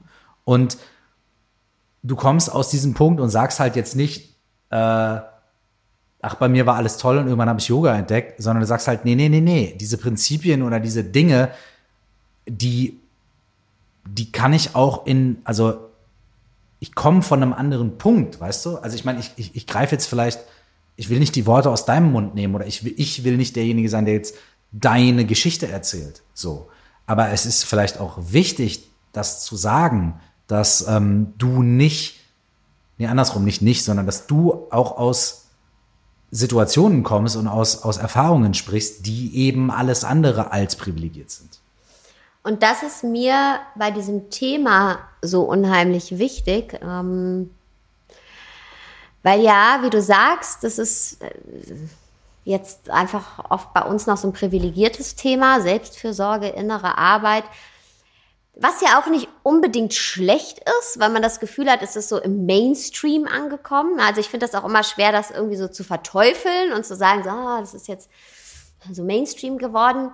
Aber ähm, Mainstream im Sinne von, ja, es ist leider noch privilegiert und mir ist es total wichtig, immer zu sagen, dass mir all das am meisten, also geholfen hat, gerade wenn es schwierig war. Und wenn wir gucken, woher zum Beispiel Meditation kommt, ja, ähm, und wer vor tausenden von Jahren meditiert hat, da war wahrlich nicht alles äh, oh, entspannt und alles gesettelt, ja. Ähm, also du, du sagst ja auch nicht, ach, ich gehe mal zum Arzt, wenn ich, wenn ich, wenn ich, wenn meine, ich total gesund wenn ich bin. total, wenn ich genau. meine ganze Zeit lang gesund bin. Genau. Und ähm, das ist mir sehr, sehr wichtig, das zu sagen, einfach aus meiner eigenen Erfahrung, weil gerade in diesen Situationen, gerade wenn es herausfordernd ist, ja, hatten wir ja eben auch, gerade wenn es auch in der Welt herausfordernd ist, in der Gesellschaft herausfordernd ist und auch wenn es in meiner kleinen Welt, in meiner Sarah-Welt sehr herausfordernd war, gerade in den Punkten, an den Punkten war es wichtig, Klarheit zu haben und Selbstfürsorge zu betreiben und das nicht aufzuschieben ähm, zu einem Moment, der irgendwann, wo dann alles gut ist. Das ist nämlich Quatsch. Und es ist auch ganz wichtig zu erkennen, und das werde ich oft gefragt, ja, wie kann man denn Selbstfürsorge in den Alltag einbauen für die ähm, Dame, die jetzt auch gerade beim Sozialamt steht, ja, die auch, die vielleicht zwei Kinder auf dem Arm trägt und äh, von einem Amtstermin zum nächsten rennen muss oder jetzt zwei Kinder und kein Studium. So, genau und so und und vielleicht einen zehn Stunden Job, Schichtjob machen muss. Und das interessiert mich, weißt du auch. Also alle Menschen interessieren mich, aber es ist auch wichtig, dass man dass jeder erkennen darf, dass er Zugang zu den Tools hat. Wenn es muss nicht alles Geld kosten. Es ist toll, wenn man einen Retreat buchen kann, auch mal einen Kurs machen kann. Aber man muss nicht warten, bis dieser Moment kommt, um anzufangen. Ja, weil ich kann heute anfangen, meinen Geist zu beobachten. Ich kann einfach mich fünf Minuten hinsetzen. Ich habe zum Beispiel früher, als äh, Nati noch klein war, und wenn er dann einfach mal wirklich fünf Minuten in Ruhe gefrühstückt hat, dann habe ich am Frühstückstisch diese fünf Minuten genutzt, um einfach bei mir einzukehren und zu gucken oder zu fühlen, wie, wie fühle ich mich gerade? Also wie fühle ich mich gerade wirklich? Was fühlen sich meine Füße an auf dem Boden? Wie, wie fühle ich mich gerade mit dem Wissen, dass ich heute noch folgende Aufgabe zu erledigen habe? Wie lässt mich das fühlen? Warum lässt mich das fühlen, wie ich mich fühle? Einfach das. Punkt. That's it. Das, ja, ich glaube, dass diese, äh, die berühmten Inseln im Alltag und so weiter, ne, das ist halt wahnsinnig wichtig, dass wir uns das nehmen, wie du jetzt gerade sagst. Ne? Und das macht schon eine Riesenveränderung. Fünf Minuten meditieren morgens verändert echt den Kurs des Tages so, ne? oder kann den Kurs des Tages verändern. Und in schwierigen Situationen entweder bei sich selbst einzukehren, wie du jetzt gesagt hast, oder aber auch auf die andere Art und Weise bei sich einzukehren und zu sagen, das ist jetzt ein schwieriger Moment und es ist okay. Und ich bin jetzt einfach da. Das ist total wichtig. Und, und das beschreibst du ja auch in deinem Buch. Aber du erzählst ja in deinem Buch oder du gibst in deinem Buch ja auch Dinge, die tatsächlich noch ganz große Schritte darüber hinausgehen.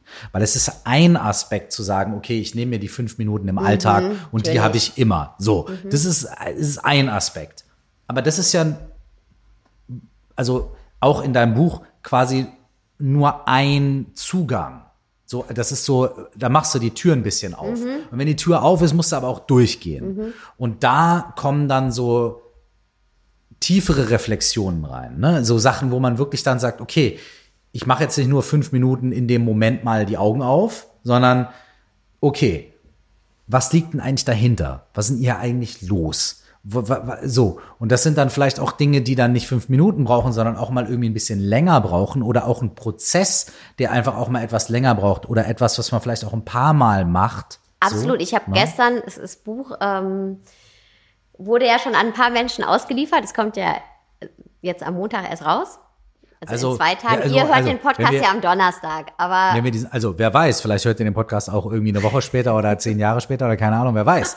Also das Ding ist, das Buch erscheint, also egal wann ihr diesen Podcast hört, es so viel kann man sagen, das Buch von Sarah Desai, Lebt das Leben, das du leben willst, ist erhältlich. So. Und gestern hat es zum Beispiel ähm, oder vor zehn Jahren. oder vor zehn Jahren. Auf jeden Fall habe ich das Feedback schon von, von ein paar Leuten bekommen, auch von einer sehr guten Freundin, die hat gesagt, ey, ich habe die ersten 60 Seiten direkt verschlungen und ich habe geweint und es ist was in mir passiert. Und ich mache jetzt eine Pause, weil es ist total heilsam und tiefgehend, aber ich muss jetzt auch zur Reflexion eine Pause machen. Ich kann jetzt nicht weiterlesen. Ich muss es jetzt mal für einen Tag zur Seite legen oder für ein paar Stunden und dann ähm, lese ich weiter. Das Buch braucht Raum, um zu wirken. Schönes Feedback. Schönes Feedback und dazu halt, was du gerade gesagt hast. Ja, es ist auch sehr tiefgehend und manchmal ähm, hallen Dinge nach und ähm, brauchen Raum zum Wirken. Und so ist es auch äh, von mir angelegt und von, also das war auch meine Intention bei dem Buch. das klingt jetzt hier so, so hart nach. Nein. Nach, äh, äh, Nein, weil es, es sind einfach tiefe Reflexionen da drin und beziehungsweise für die Leute, die, die das halt einfach auch annehmen können, ne? Genau. Oder möchten, möchten. Weil es, es gibt ja auch die Ebene, auf der man das Buch lesen kann, die ja auch völlig okay ist, zu sagen so, ey, ich lese das und mach ein ich, Best-of für mich. ich mache meine Übungen Genau. und so weiter und so fort. Aber man kann sich eben auch auf das gesamte Ding einlassen, vor allem weil ähm, es eben als zusammenhängende Reise auch Genau. aufgebaut ist. Das Ja, heißt, das heißt, das heißt, es ist ja wirklich auch so aufgebaut, dass man sagen kann, okay, ich fange am Anfang an und mache die erste Übung und darauf baut die zweite auf und darauf baut die dritte auf und darauf und so weiter und so fort. Und das ist dann natürlich ein Prozess, bei dem man sich auch mal Zeit nehmen. Genau, und es ist ähm, ein Prozess, den man aber auch nicht zu lange aufschieben sollte. Ähm, genau, aber es ist ein Prozess und um nochmal darauf zurückzukommen, wir waren ja eben bei der Zukunft und ähm, dass wir in der Zukunft dann entdecken dürfen, auch mit verschiedenen Übungen, uns wirklich ganz konkret die einzelnen Lebensbereiche anschauen und gucken, okay, in welchem Lebensbereich, welcher Lebensbereich ist mir gerade wichtig, in welchem wünsche ich mir Veränderung, in welchem nicht, wie kann ich diese Veränderungen umsetzen, die ich mir wünsche, also ganz konkret. Was tue ich, wenn sich da Schwierigkeiten in den Weg stellen bei der Veränderung? Ähm, und es ist so wichtig, dass man halt die ganze Reise geht und vorher die Kapitel liest, damit das, was man sich da wünscht an Veränderung, auch wirklich das ist, was man sich wünscht. Ja, und nicht etwas, von dem man denkt, man sollte sich das wünschen oder Okay, man also sollte so sein oder Genau. man sollte noch dieses Ziel erreichen, sondern dass es wirklich die eigenen sind. Und das beschreibe ich ja auch ganz am Anfang im Buch. Wir haben erst diese Situation am Sozialamt, wie ich mich fühle, ja, dieses Ich genüge nicht. Und wir machen dann ja einen Zeitsprung und da warst du dann ja auch dabei, ja, als wir auf der Weltreise waren, zehn Jahre später, viele Jobs später. Ich hatte einen super tollen Job, ähm, hatte trotzdem das Gefühl, dass er mir nicht gefällt, habe gekündigt. Wir waren auf Weltreise, Traum, ey, zehn Jahre zuvor niemals daran gedacht, dass ich mir sowas überhaupt ermöglichen kann. Ja, waren vier Monate unterwegs, saßen an den schönsten Plätzen dieser Welt, schönsten Stränden und ich habe zwei Monate geheult. Ja, weil ich einfach mich immer noch ich genüge nicht gefühlt habe. Weil ich immer noch dachte, ja, jetzt, jetzt sitze ich doch hier und ich fühle mich trotzdem nicht sicher, ich fühle mich trotzdem nicht ausreichend und ähm, habe trotzdem diese Ängste. Ja, und oh scheiße, ich habe die falsche Entscheidung getroffen, ich habe meinen Job gekündigt, ich muss hier direkt nach Jobs googeln und erste lange Auszeit nach so vielen Jahren und habe mich genauso beklemmt gefühlt, genauso ängstlich Obwohl um letztendlich dich rum alles toll war und auch meine. Umstände, also auch also die faktischen Umstände, ich hatte ja eine ganz andere Lebensrealität mir erschaffen. Ich hätte überhaupt nicht mehr so schnell durch so ein Netz fallen können wie zehn Jahre zuvor, durch so ein soziales Netz, wie man auch immer das nennen möchte. Aber im Kern habe ich mich trotzdem so ängstlich gefühlt und da war diese, dieser Druck auf der Brust und ähm, auch dieses Ich genüge nicht und Also auch da wieder die, die, die, die Wichtigkeit von den äußeren Umständen und den inneren Umständen in Balance. Also beides. Genau, genau. Was ist die Balance und das Zusammenspiel von beidem? Und deswegen ist es so wichtig auch, wir meinen oft, wenn wir dann im Außen etwas erreicht haben, dass es uns im Inneren besser geht. Und klar sind Ziele haben und, und sich Wünsche erfüllen total gut und wichtig und schön. Aber nur wenn es auch wirklich unsere eigenen sind oder wenn es, wenn wir es aus einem gewissen Grund tun, der uns ersichtlich wird, der uns selber ersichtlich wird und nicht, weil wir meinen, wir müssten oder wir sollten. Und jetzt, während wir gerade miteinander sprechen,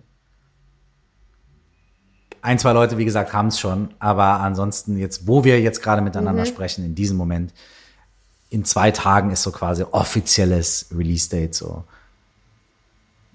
Wie geht's dir jetzt?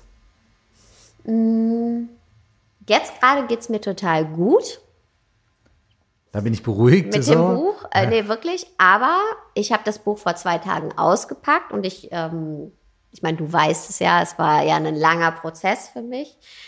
Ich habe ein Jahr dran geschrieben. Ähm, ich hatte ja auch deinen kompletten Support. Und äh, es war wirklich, wie viel gebe ich von mir selber preis, wie viel zeige ich von mir, also auch die eigenen Ängste auflegen. Natürlich auch, man will alles komplett richtig schreiben, ja, man möchte ja auch ähm, das stringent, also die, dass die Übungen aufeinander aufbauen. Das ist jetzt ja so eine Triologie letztendlich und dann auch noch sich zu wünschen, okay, die, es soll nicht flach geschrieben sein, es soll halt auch eine gewisse Tiefe haben. Dann müssen natürlich, das ist das Allerwichtigste, die Übungen und Meditationen on point sein. Das muss klar aufeinander aufgebaut sein, also das fachliche Wissen. Und dann äh, soll es auch noch sprachlich schön sein. Ja, es ist halt ein hoher Anspruch, den ich da an mich gestellt habe. So, und dann gebe ich das ab und, na, also nach nach einem Jahr Arbeit und pack's vor zwei Tagen aus und das erste, was ich sehe, ist, boah, ey, die Farbe ist nicht so geworden, wie es eigentlich vorher abgesprochen war. Ja, also eine, eine Farbe im Buch, eine Pantone ist nicht so abgedruckt, wie es, also keinem von euch wird es auffallen, weil ihr nicht wusst, wisst, wie es vorher abgesprochen war. Und dann habe ich mich zwei Tage wirklich daran aufgehangen. Und da kommt dann meine Schutzstrategie rein. Nämlich, ich bin absoluter Perfektionist. Ich glaube, ich, ich äh, kann bloß keine Fehler leisten. Ich bin auch ein Überanpasser, aber auch ein Perfektionist. Und ähm, es muss alles perfekt sein, sonst bin ich nicht gut genug. Ja, also, also alles, was worüber ich erzähle, worüber dieses Buch geht, habe ich einfach auch dann wieder in mir selber wiedergefunden. Und hattest du ihn, diesen Moment von, das ist jetzt schwierig, ja. aber es ist okay? Ja, hatte ich. Hatte ich gestern Abend. Ja? Ja, hatte ich. Es ist schwierig. Es ist nämlich schwierig, weil ich dann gedacht habe, na ja, hey, ich habe da so viel reingesteckt und auch andere Menschen, ich meine, du auch, ja, wir haben da so viel als Familie reinfließen lassen und so viele andere Menschen auch und wirklich das Beste gegeben, hundertmal überarbeitet und dann gibt man es raus. Man hat ja keinen Einfluss darauf. Ich, also das Einzige, was ich noch hätte machen können, ist neben der Druckerei zu stehen. Das ist wirklich das Einzige, was ich nicht gemacht habe. Und genau da passiert es dann. Eine Abweichung. Die eigene Erwartung wird nicht erfüllt. Nur die eigene. Andere sehen es, wie gesagt, nicht. Und sich daran aufzuhängen, und zu merken, boah, das beschäftigt mich so sehr und stellt alles andere in den Schatten. Und ich habe es nicht ändern können. Ich habe es nicht ändern können. Und da wirklich zu sagen, habe ich mir gesagt, das ist ein schwieriger Moment und das ist okay. Und jetzt ist der schwierige Moment auch vorbei. Jetzt kann ich es angucken. Ich habe dir gesagt, ich konnte es die ersten zwei Tage nicht in die Hand nehmen. Ja, deswegen. das ist das. Ich konnte es nicht jetzt, anfassen, Leute. Doch. Also, also ja, na klar, das klingt jetzt vielleicht irgendwie für manche Leute so verrückt, so ne. Aber ey, ganz ehrlich äh, ich kenne das so gut von, von, von, von Alben und von Albenproduktionen und auch von meinem Buch und von allen Sachen, die man so macht, weil es spitzt sich halt alles auf so ein Ding zu, auf mhm. so ein Buch. Es ist halt nicht so irgendwie, äh, heute gibt man einen Teil und dann ist das das und, und so weiter, sondern es spitzt sich halt so auf ein Ding zu. Das ist genauso wie, weiß ich nicht, wenn, ich kann mir vorstellen, dass Architekt, Entschuldigung, Architekten oder wenn sie ein Haus bauen, ist es ja so ähnlich. Da gibt's ganz viele Details, aber irgendwann steht das Ding halt einfach da und dann ist irgendwie der Wasserhahn dann doch nicht so oder die eine Mauer ist dann doch irgendwie anders und so weiter. Und dann äh, sagen Außenstehende vielleicht irgendwie so, was willst du? Das ist doch ein genau. cooles Haus. So, aber für für mich ist es bei jedem Album natürlich auch so, weil man, weil man halt dieses Gesamt, so ein Idealbild und so weiter halt immer irgendwie davon hat. So, ne? Aber ich kann sagen, ich stehe wirklich zu eine Million Prozent dahinter ähm, hinter dem Inhalt sowieso und das ist das Allerwichtigste. Und wie gesagt, ich habe jetzt von mehreren Leuten Feedback bekommen, auch schon. Ach Mensch, das ist so schön designt, ja, das Buch. Also was auch wieder dafür spricht, eine dass, persönliche, dass wir, dass wir da auch manchmal ein bisschen, wie du eben auch gesagt hast, auch da ein bisschen äh, Selbstmitgefühl walten lassen können und sagen können, okay, vielleicht sind äh, sind manche Dinge auch irgendwie okay. Genau. Und vielleicht ein bisschen schwierig oder vielleicht eine Herausforderung. Und, und vielleicht auch ähm, auch manche Momente auch irgendwie nicht nur zu sagen, es ist ein schwieriger Moment und ist okay, sondern vielleicht auch manchmal zu sagen, wenn ich den inneren Kritiker und wenn ich die Sachen irgendwie für einen Moment entspannen kann, dann ist dieser Moment vielleicht auch ein schöner Moment. Genau. Und, und das, es ist okay. Genau, genau. Und es ist ein schöner Moment und es ist okay. Und du hast heute was sehr Schönes zu mir gesagt. Ähm, man arbeitet ja auch mit anderen Menschen zusammen. Also es ist ja nicht nur das eigene Buch. Ne? Da ist ja dann eine Grafikerin dran, da ist ein Verlag dran, also jetzt nicht inhaltlich an den Themen, aber jetzt zum Beispiel beim Äußeren oder auch wie es dann bei Amazon präsentiert wird. Ja, man kann, man, man, man ist ja in einem Konstrukt und man lässt ja auch den anderen Menschen Freiheiten auf eine gewisse Art und Weise. Und ist ja auch wichtig, dass sie da sind. Braucht man ja auch. Und jeder lässt ja seine, sein persönliches Empfinden da auch mit reinfließen. Und man will ja auch andere nicht unterdrücken letztendlich. Und ja, es ist immer ein zusammen eine Gesamtkomposition. Aber jetzt hat sich das hier so negativ angehört. Also es ging wirklich um eine Farbe. Wie gesagt, das wird niemandem anderen auffallen, aber ich fand es einfach für mich sehr prägnant, dass ich genau über diese Dinge schreibe, weil das ist ja innere Freiheit auch, und das Buch auspacke und das ist das Erste, woran ich mich aufhänge und wo es schwierig für mich wird. Was, ja? und, und, und, was bedeutet das? Und das bedeutet auch etwas, was ich in dem Buch geschrieben habe, das Buch auch so abschließe. Ähm, wir sind immer auf der Reise. Hm. Ja, das ist nicht eine eine Reise, die abgeschlossen ist, eine Reise in die Freiheit, die dürfen wir immer weitergehen, zum Glück. Und ähm, ich bin immer Mitreisende, ich bin immer Schülerin und ich bleibe auch immer Schülerin. Und es geht nicht darum, Dinge direkt alle zu verstehen und umsetzen zu können und anders machen zu können, sondern es geht darum, Dinge zu erkennen und vielleicht umwandeln zu können, Vielleicht brauchen wir für manche Dinge länger, um die umzuwandeln, wenn wir sie denn umwandeln wollen. Und vielleicht sind dann der ein oder andere schwierige Moment nur für zwei Tage ein schwieriger Moment, wie es jetzt bei mir war, statt für drei Wochen. Cheers darauf. Cheers. Cheerio. Ich habe aber keinen Wein mehr. Ja, wir, wir, wir gießen gleich noch mal was ein. Äh, vielen Dank für deine Zeit. Vielen Dank, dass du unsere gemeinsame Küche äh, äh, freigegeben hast für diesen, für diesen, ähm, für dieses Gespräch. Und ähm, obwohl ich am Anfang ja gesagt habe, ähm, ja, dass ich bei vielen Dingen ja irgendwie weiß, wie du tickst und denkst und so weiter, ähm, sind für mich jetzt dennoch irgendwie einige Sachen nochmal irgendwie klar geworden oder irgendwie, ich habe nochmal eine andere Perspektive bekommen und ich habe irgendwie ein paar Sätze gehört, die mir auf jeden Fall, ähm, die mich wahrscheinlich echt nochmal ein bisschen begleiten werden so. Und ähm, das ist schön.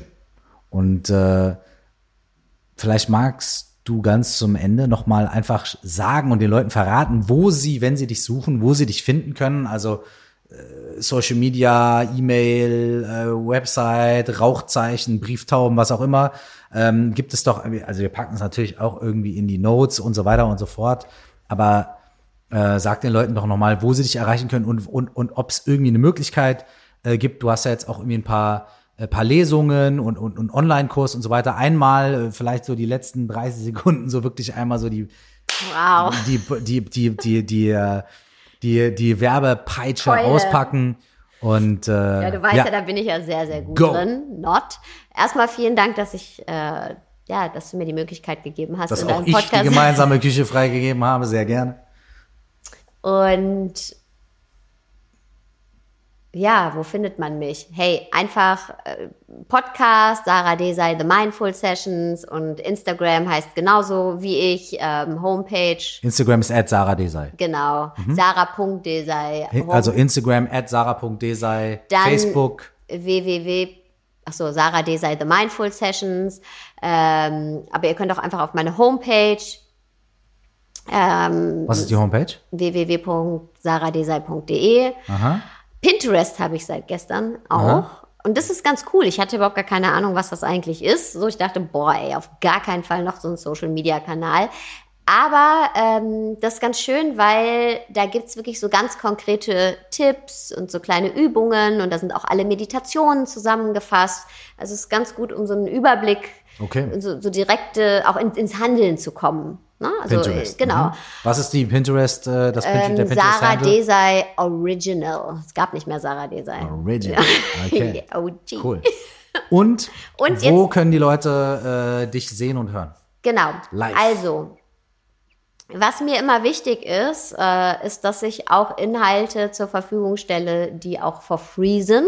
Ja, weil wir haben ja eben drüber geredet, nicht nur ein Privileg. Abgesehen, abgesehen davon, dass es Podcast. 130 Folgen eines Genau. kostenfreien Podcasts gibt. Aber es gibt auch eine Facebook-Gruppe, Hashtag eine Liebe. Und da gehe ich öfter online äh, am Wochenende und mache Live-Meditationen. Da kann jeder dabei sein, Mhm. kostet nichts. Ähm, Lesungen hatte ich auch ein paar. Also ich habe ein paar Lesungen veranstaltet, zum Beispiel in Düsseldorf und Köln, die komplett kostenlos sind. Da sind dann leider alle Tickets schon nach zwei Stunden weg gewesen. Aber wo es Yes. möglich war, habe ich es gemacht. Gut. Ähm, es gibt noch ein paar andere Möglichkeiten für Tickets auf der Lesereise, aber die werden alle verlost, weil ich die in Kooperation Also am mache. Ende, wenn die Leute dir die Social Media Homepage, mäßig, genau. genau, Homepage oder Social Media mäßig folgen, kriegen das mit. Weißt du, was mir gerade auffällt? Für keine einzige Lesung nehme ich Geld, weil die anderen sind ja in Kooperation mit Medienpartnern und die Medienpartner verlosen Tickets. Also letztendlich kann man sich jede Lesung von mir quasi umsonst angucken. ist doch super. Außer jetzt beim Podcast-Festival, aber da ja, ist es halt im Rahmen des Podcast-Festivals.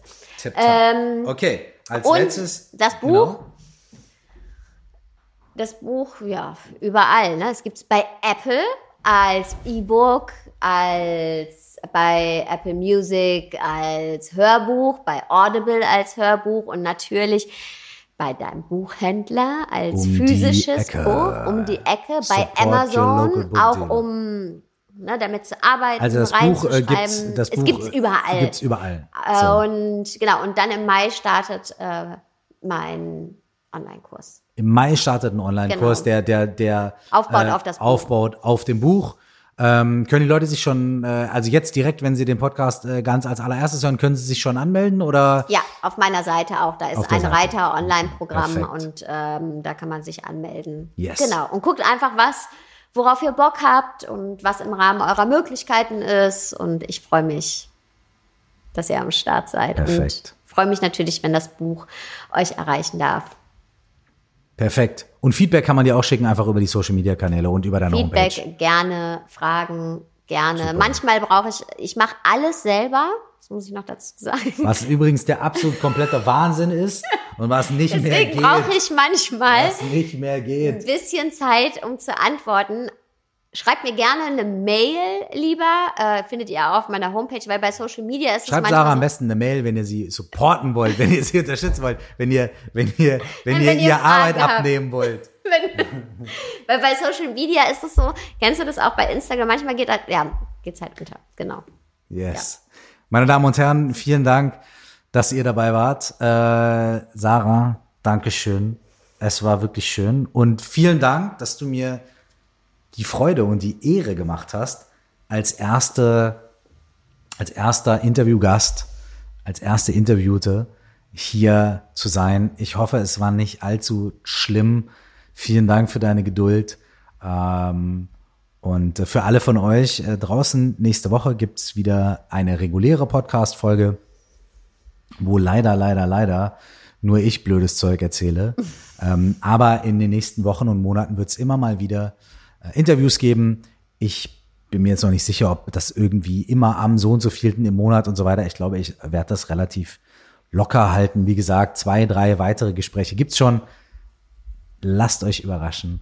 Und äh, bis dahin, Sarah Desai, lebt das Leben, das du leben willst. Buch ist jetzt da und das Buch ist wirklich gut. Ich bin zwar befangen, ne? Aber es ist wirklich gut. Und äh, okay, danke Sarah und danke euch allen da draußen und ich hoffe, wir hören uns sehr, sehr bald. Ciao. Ciao.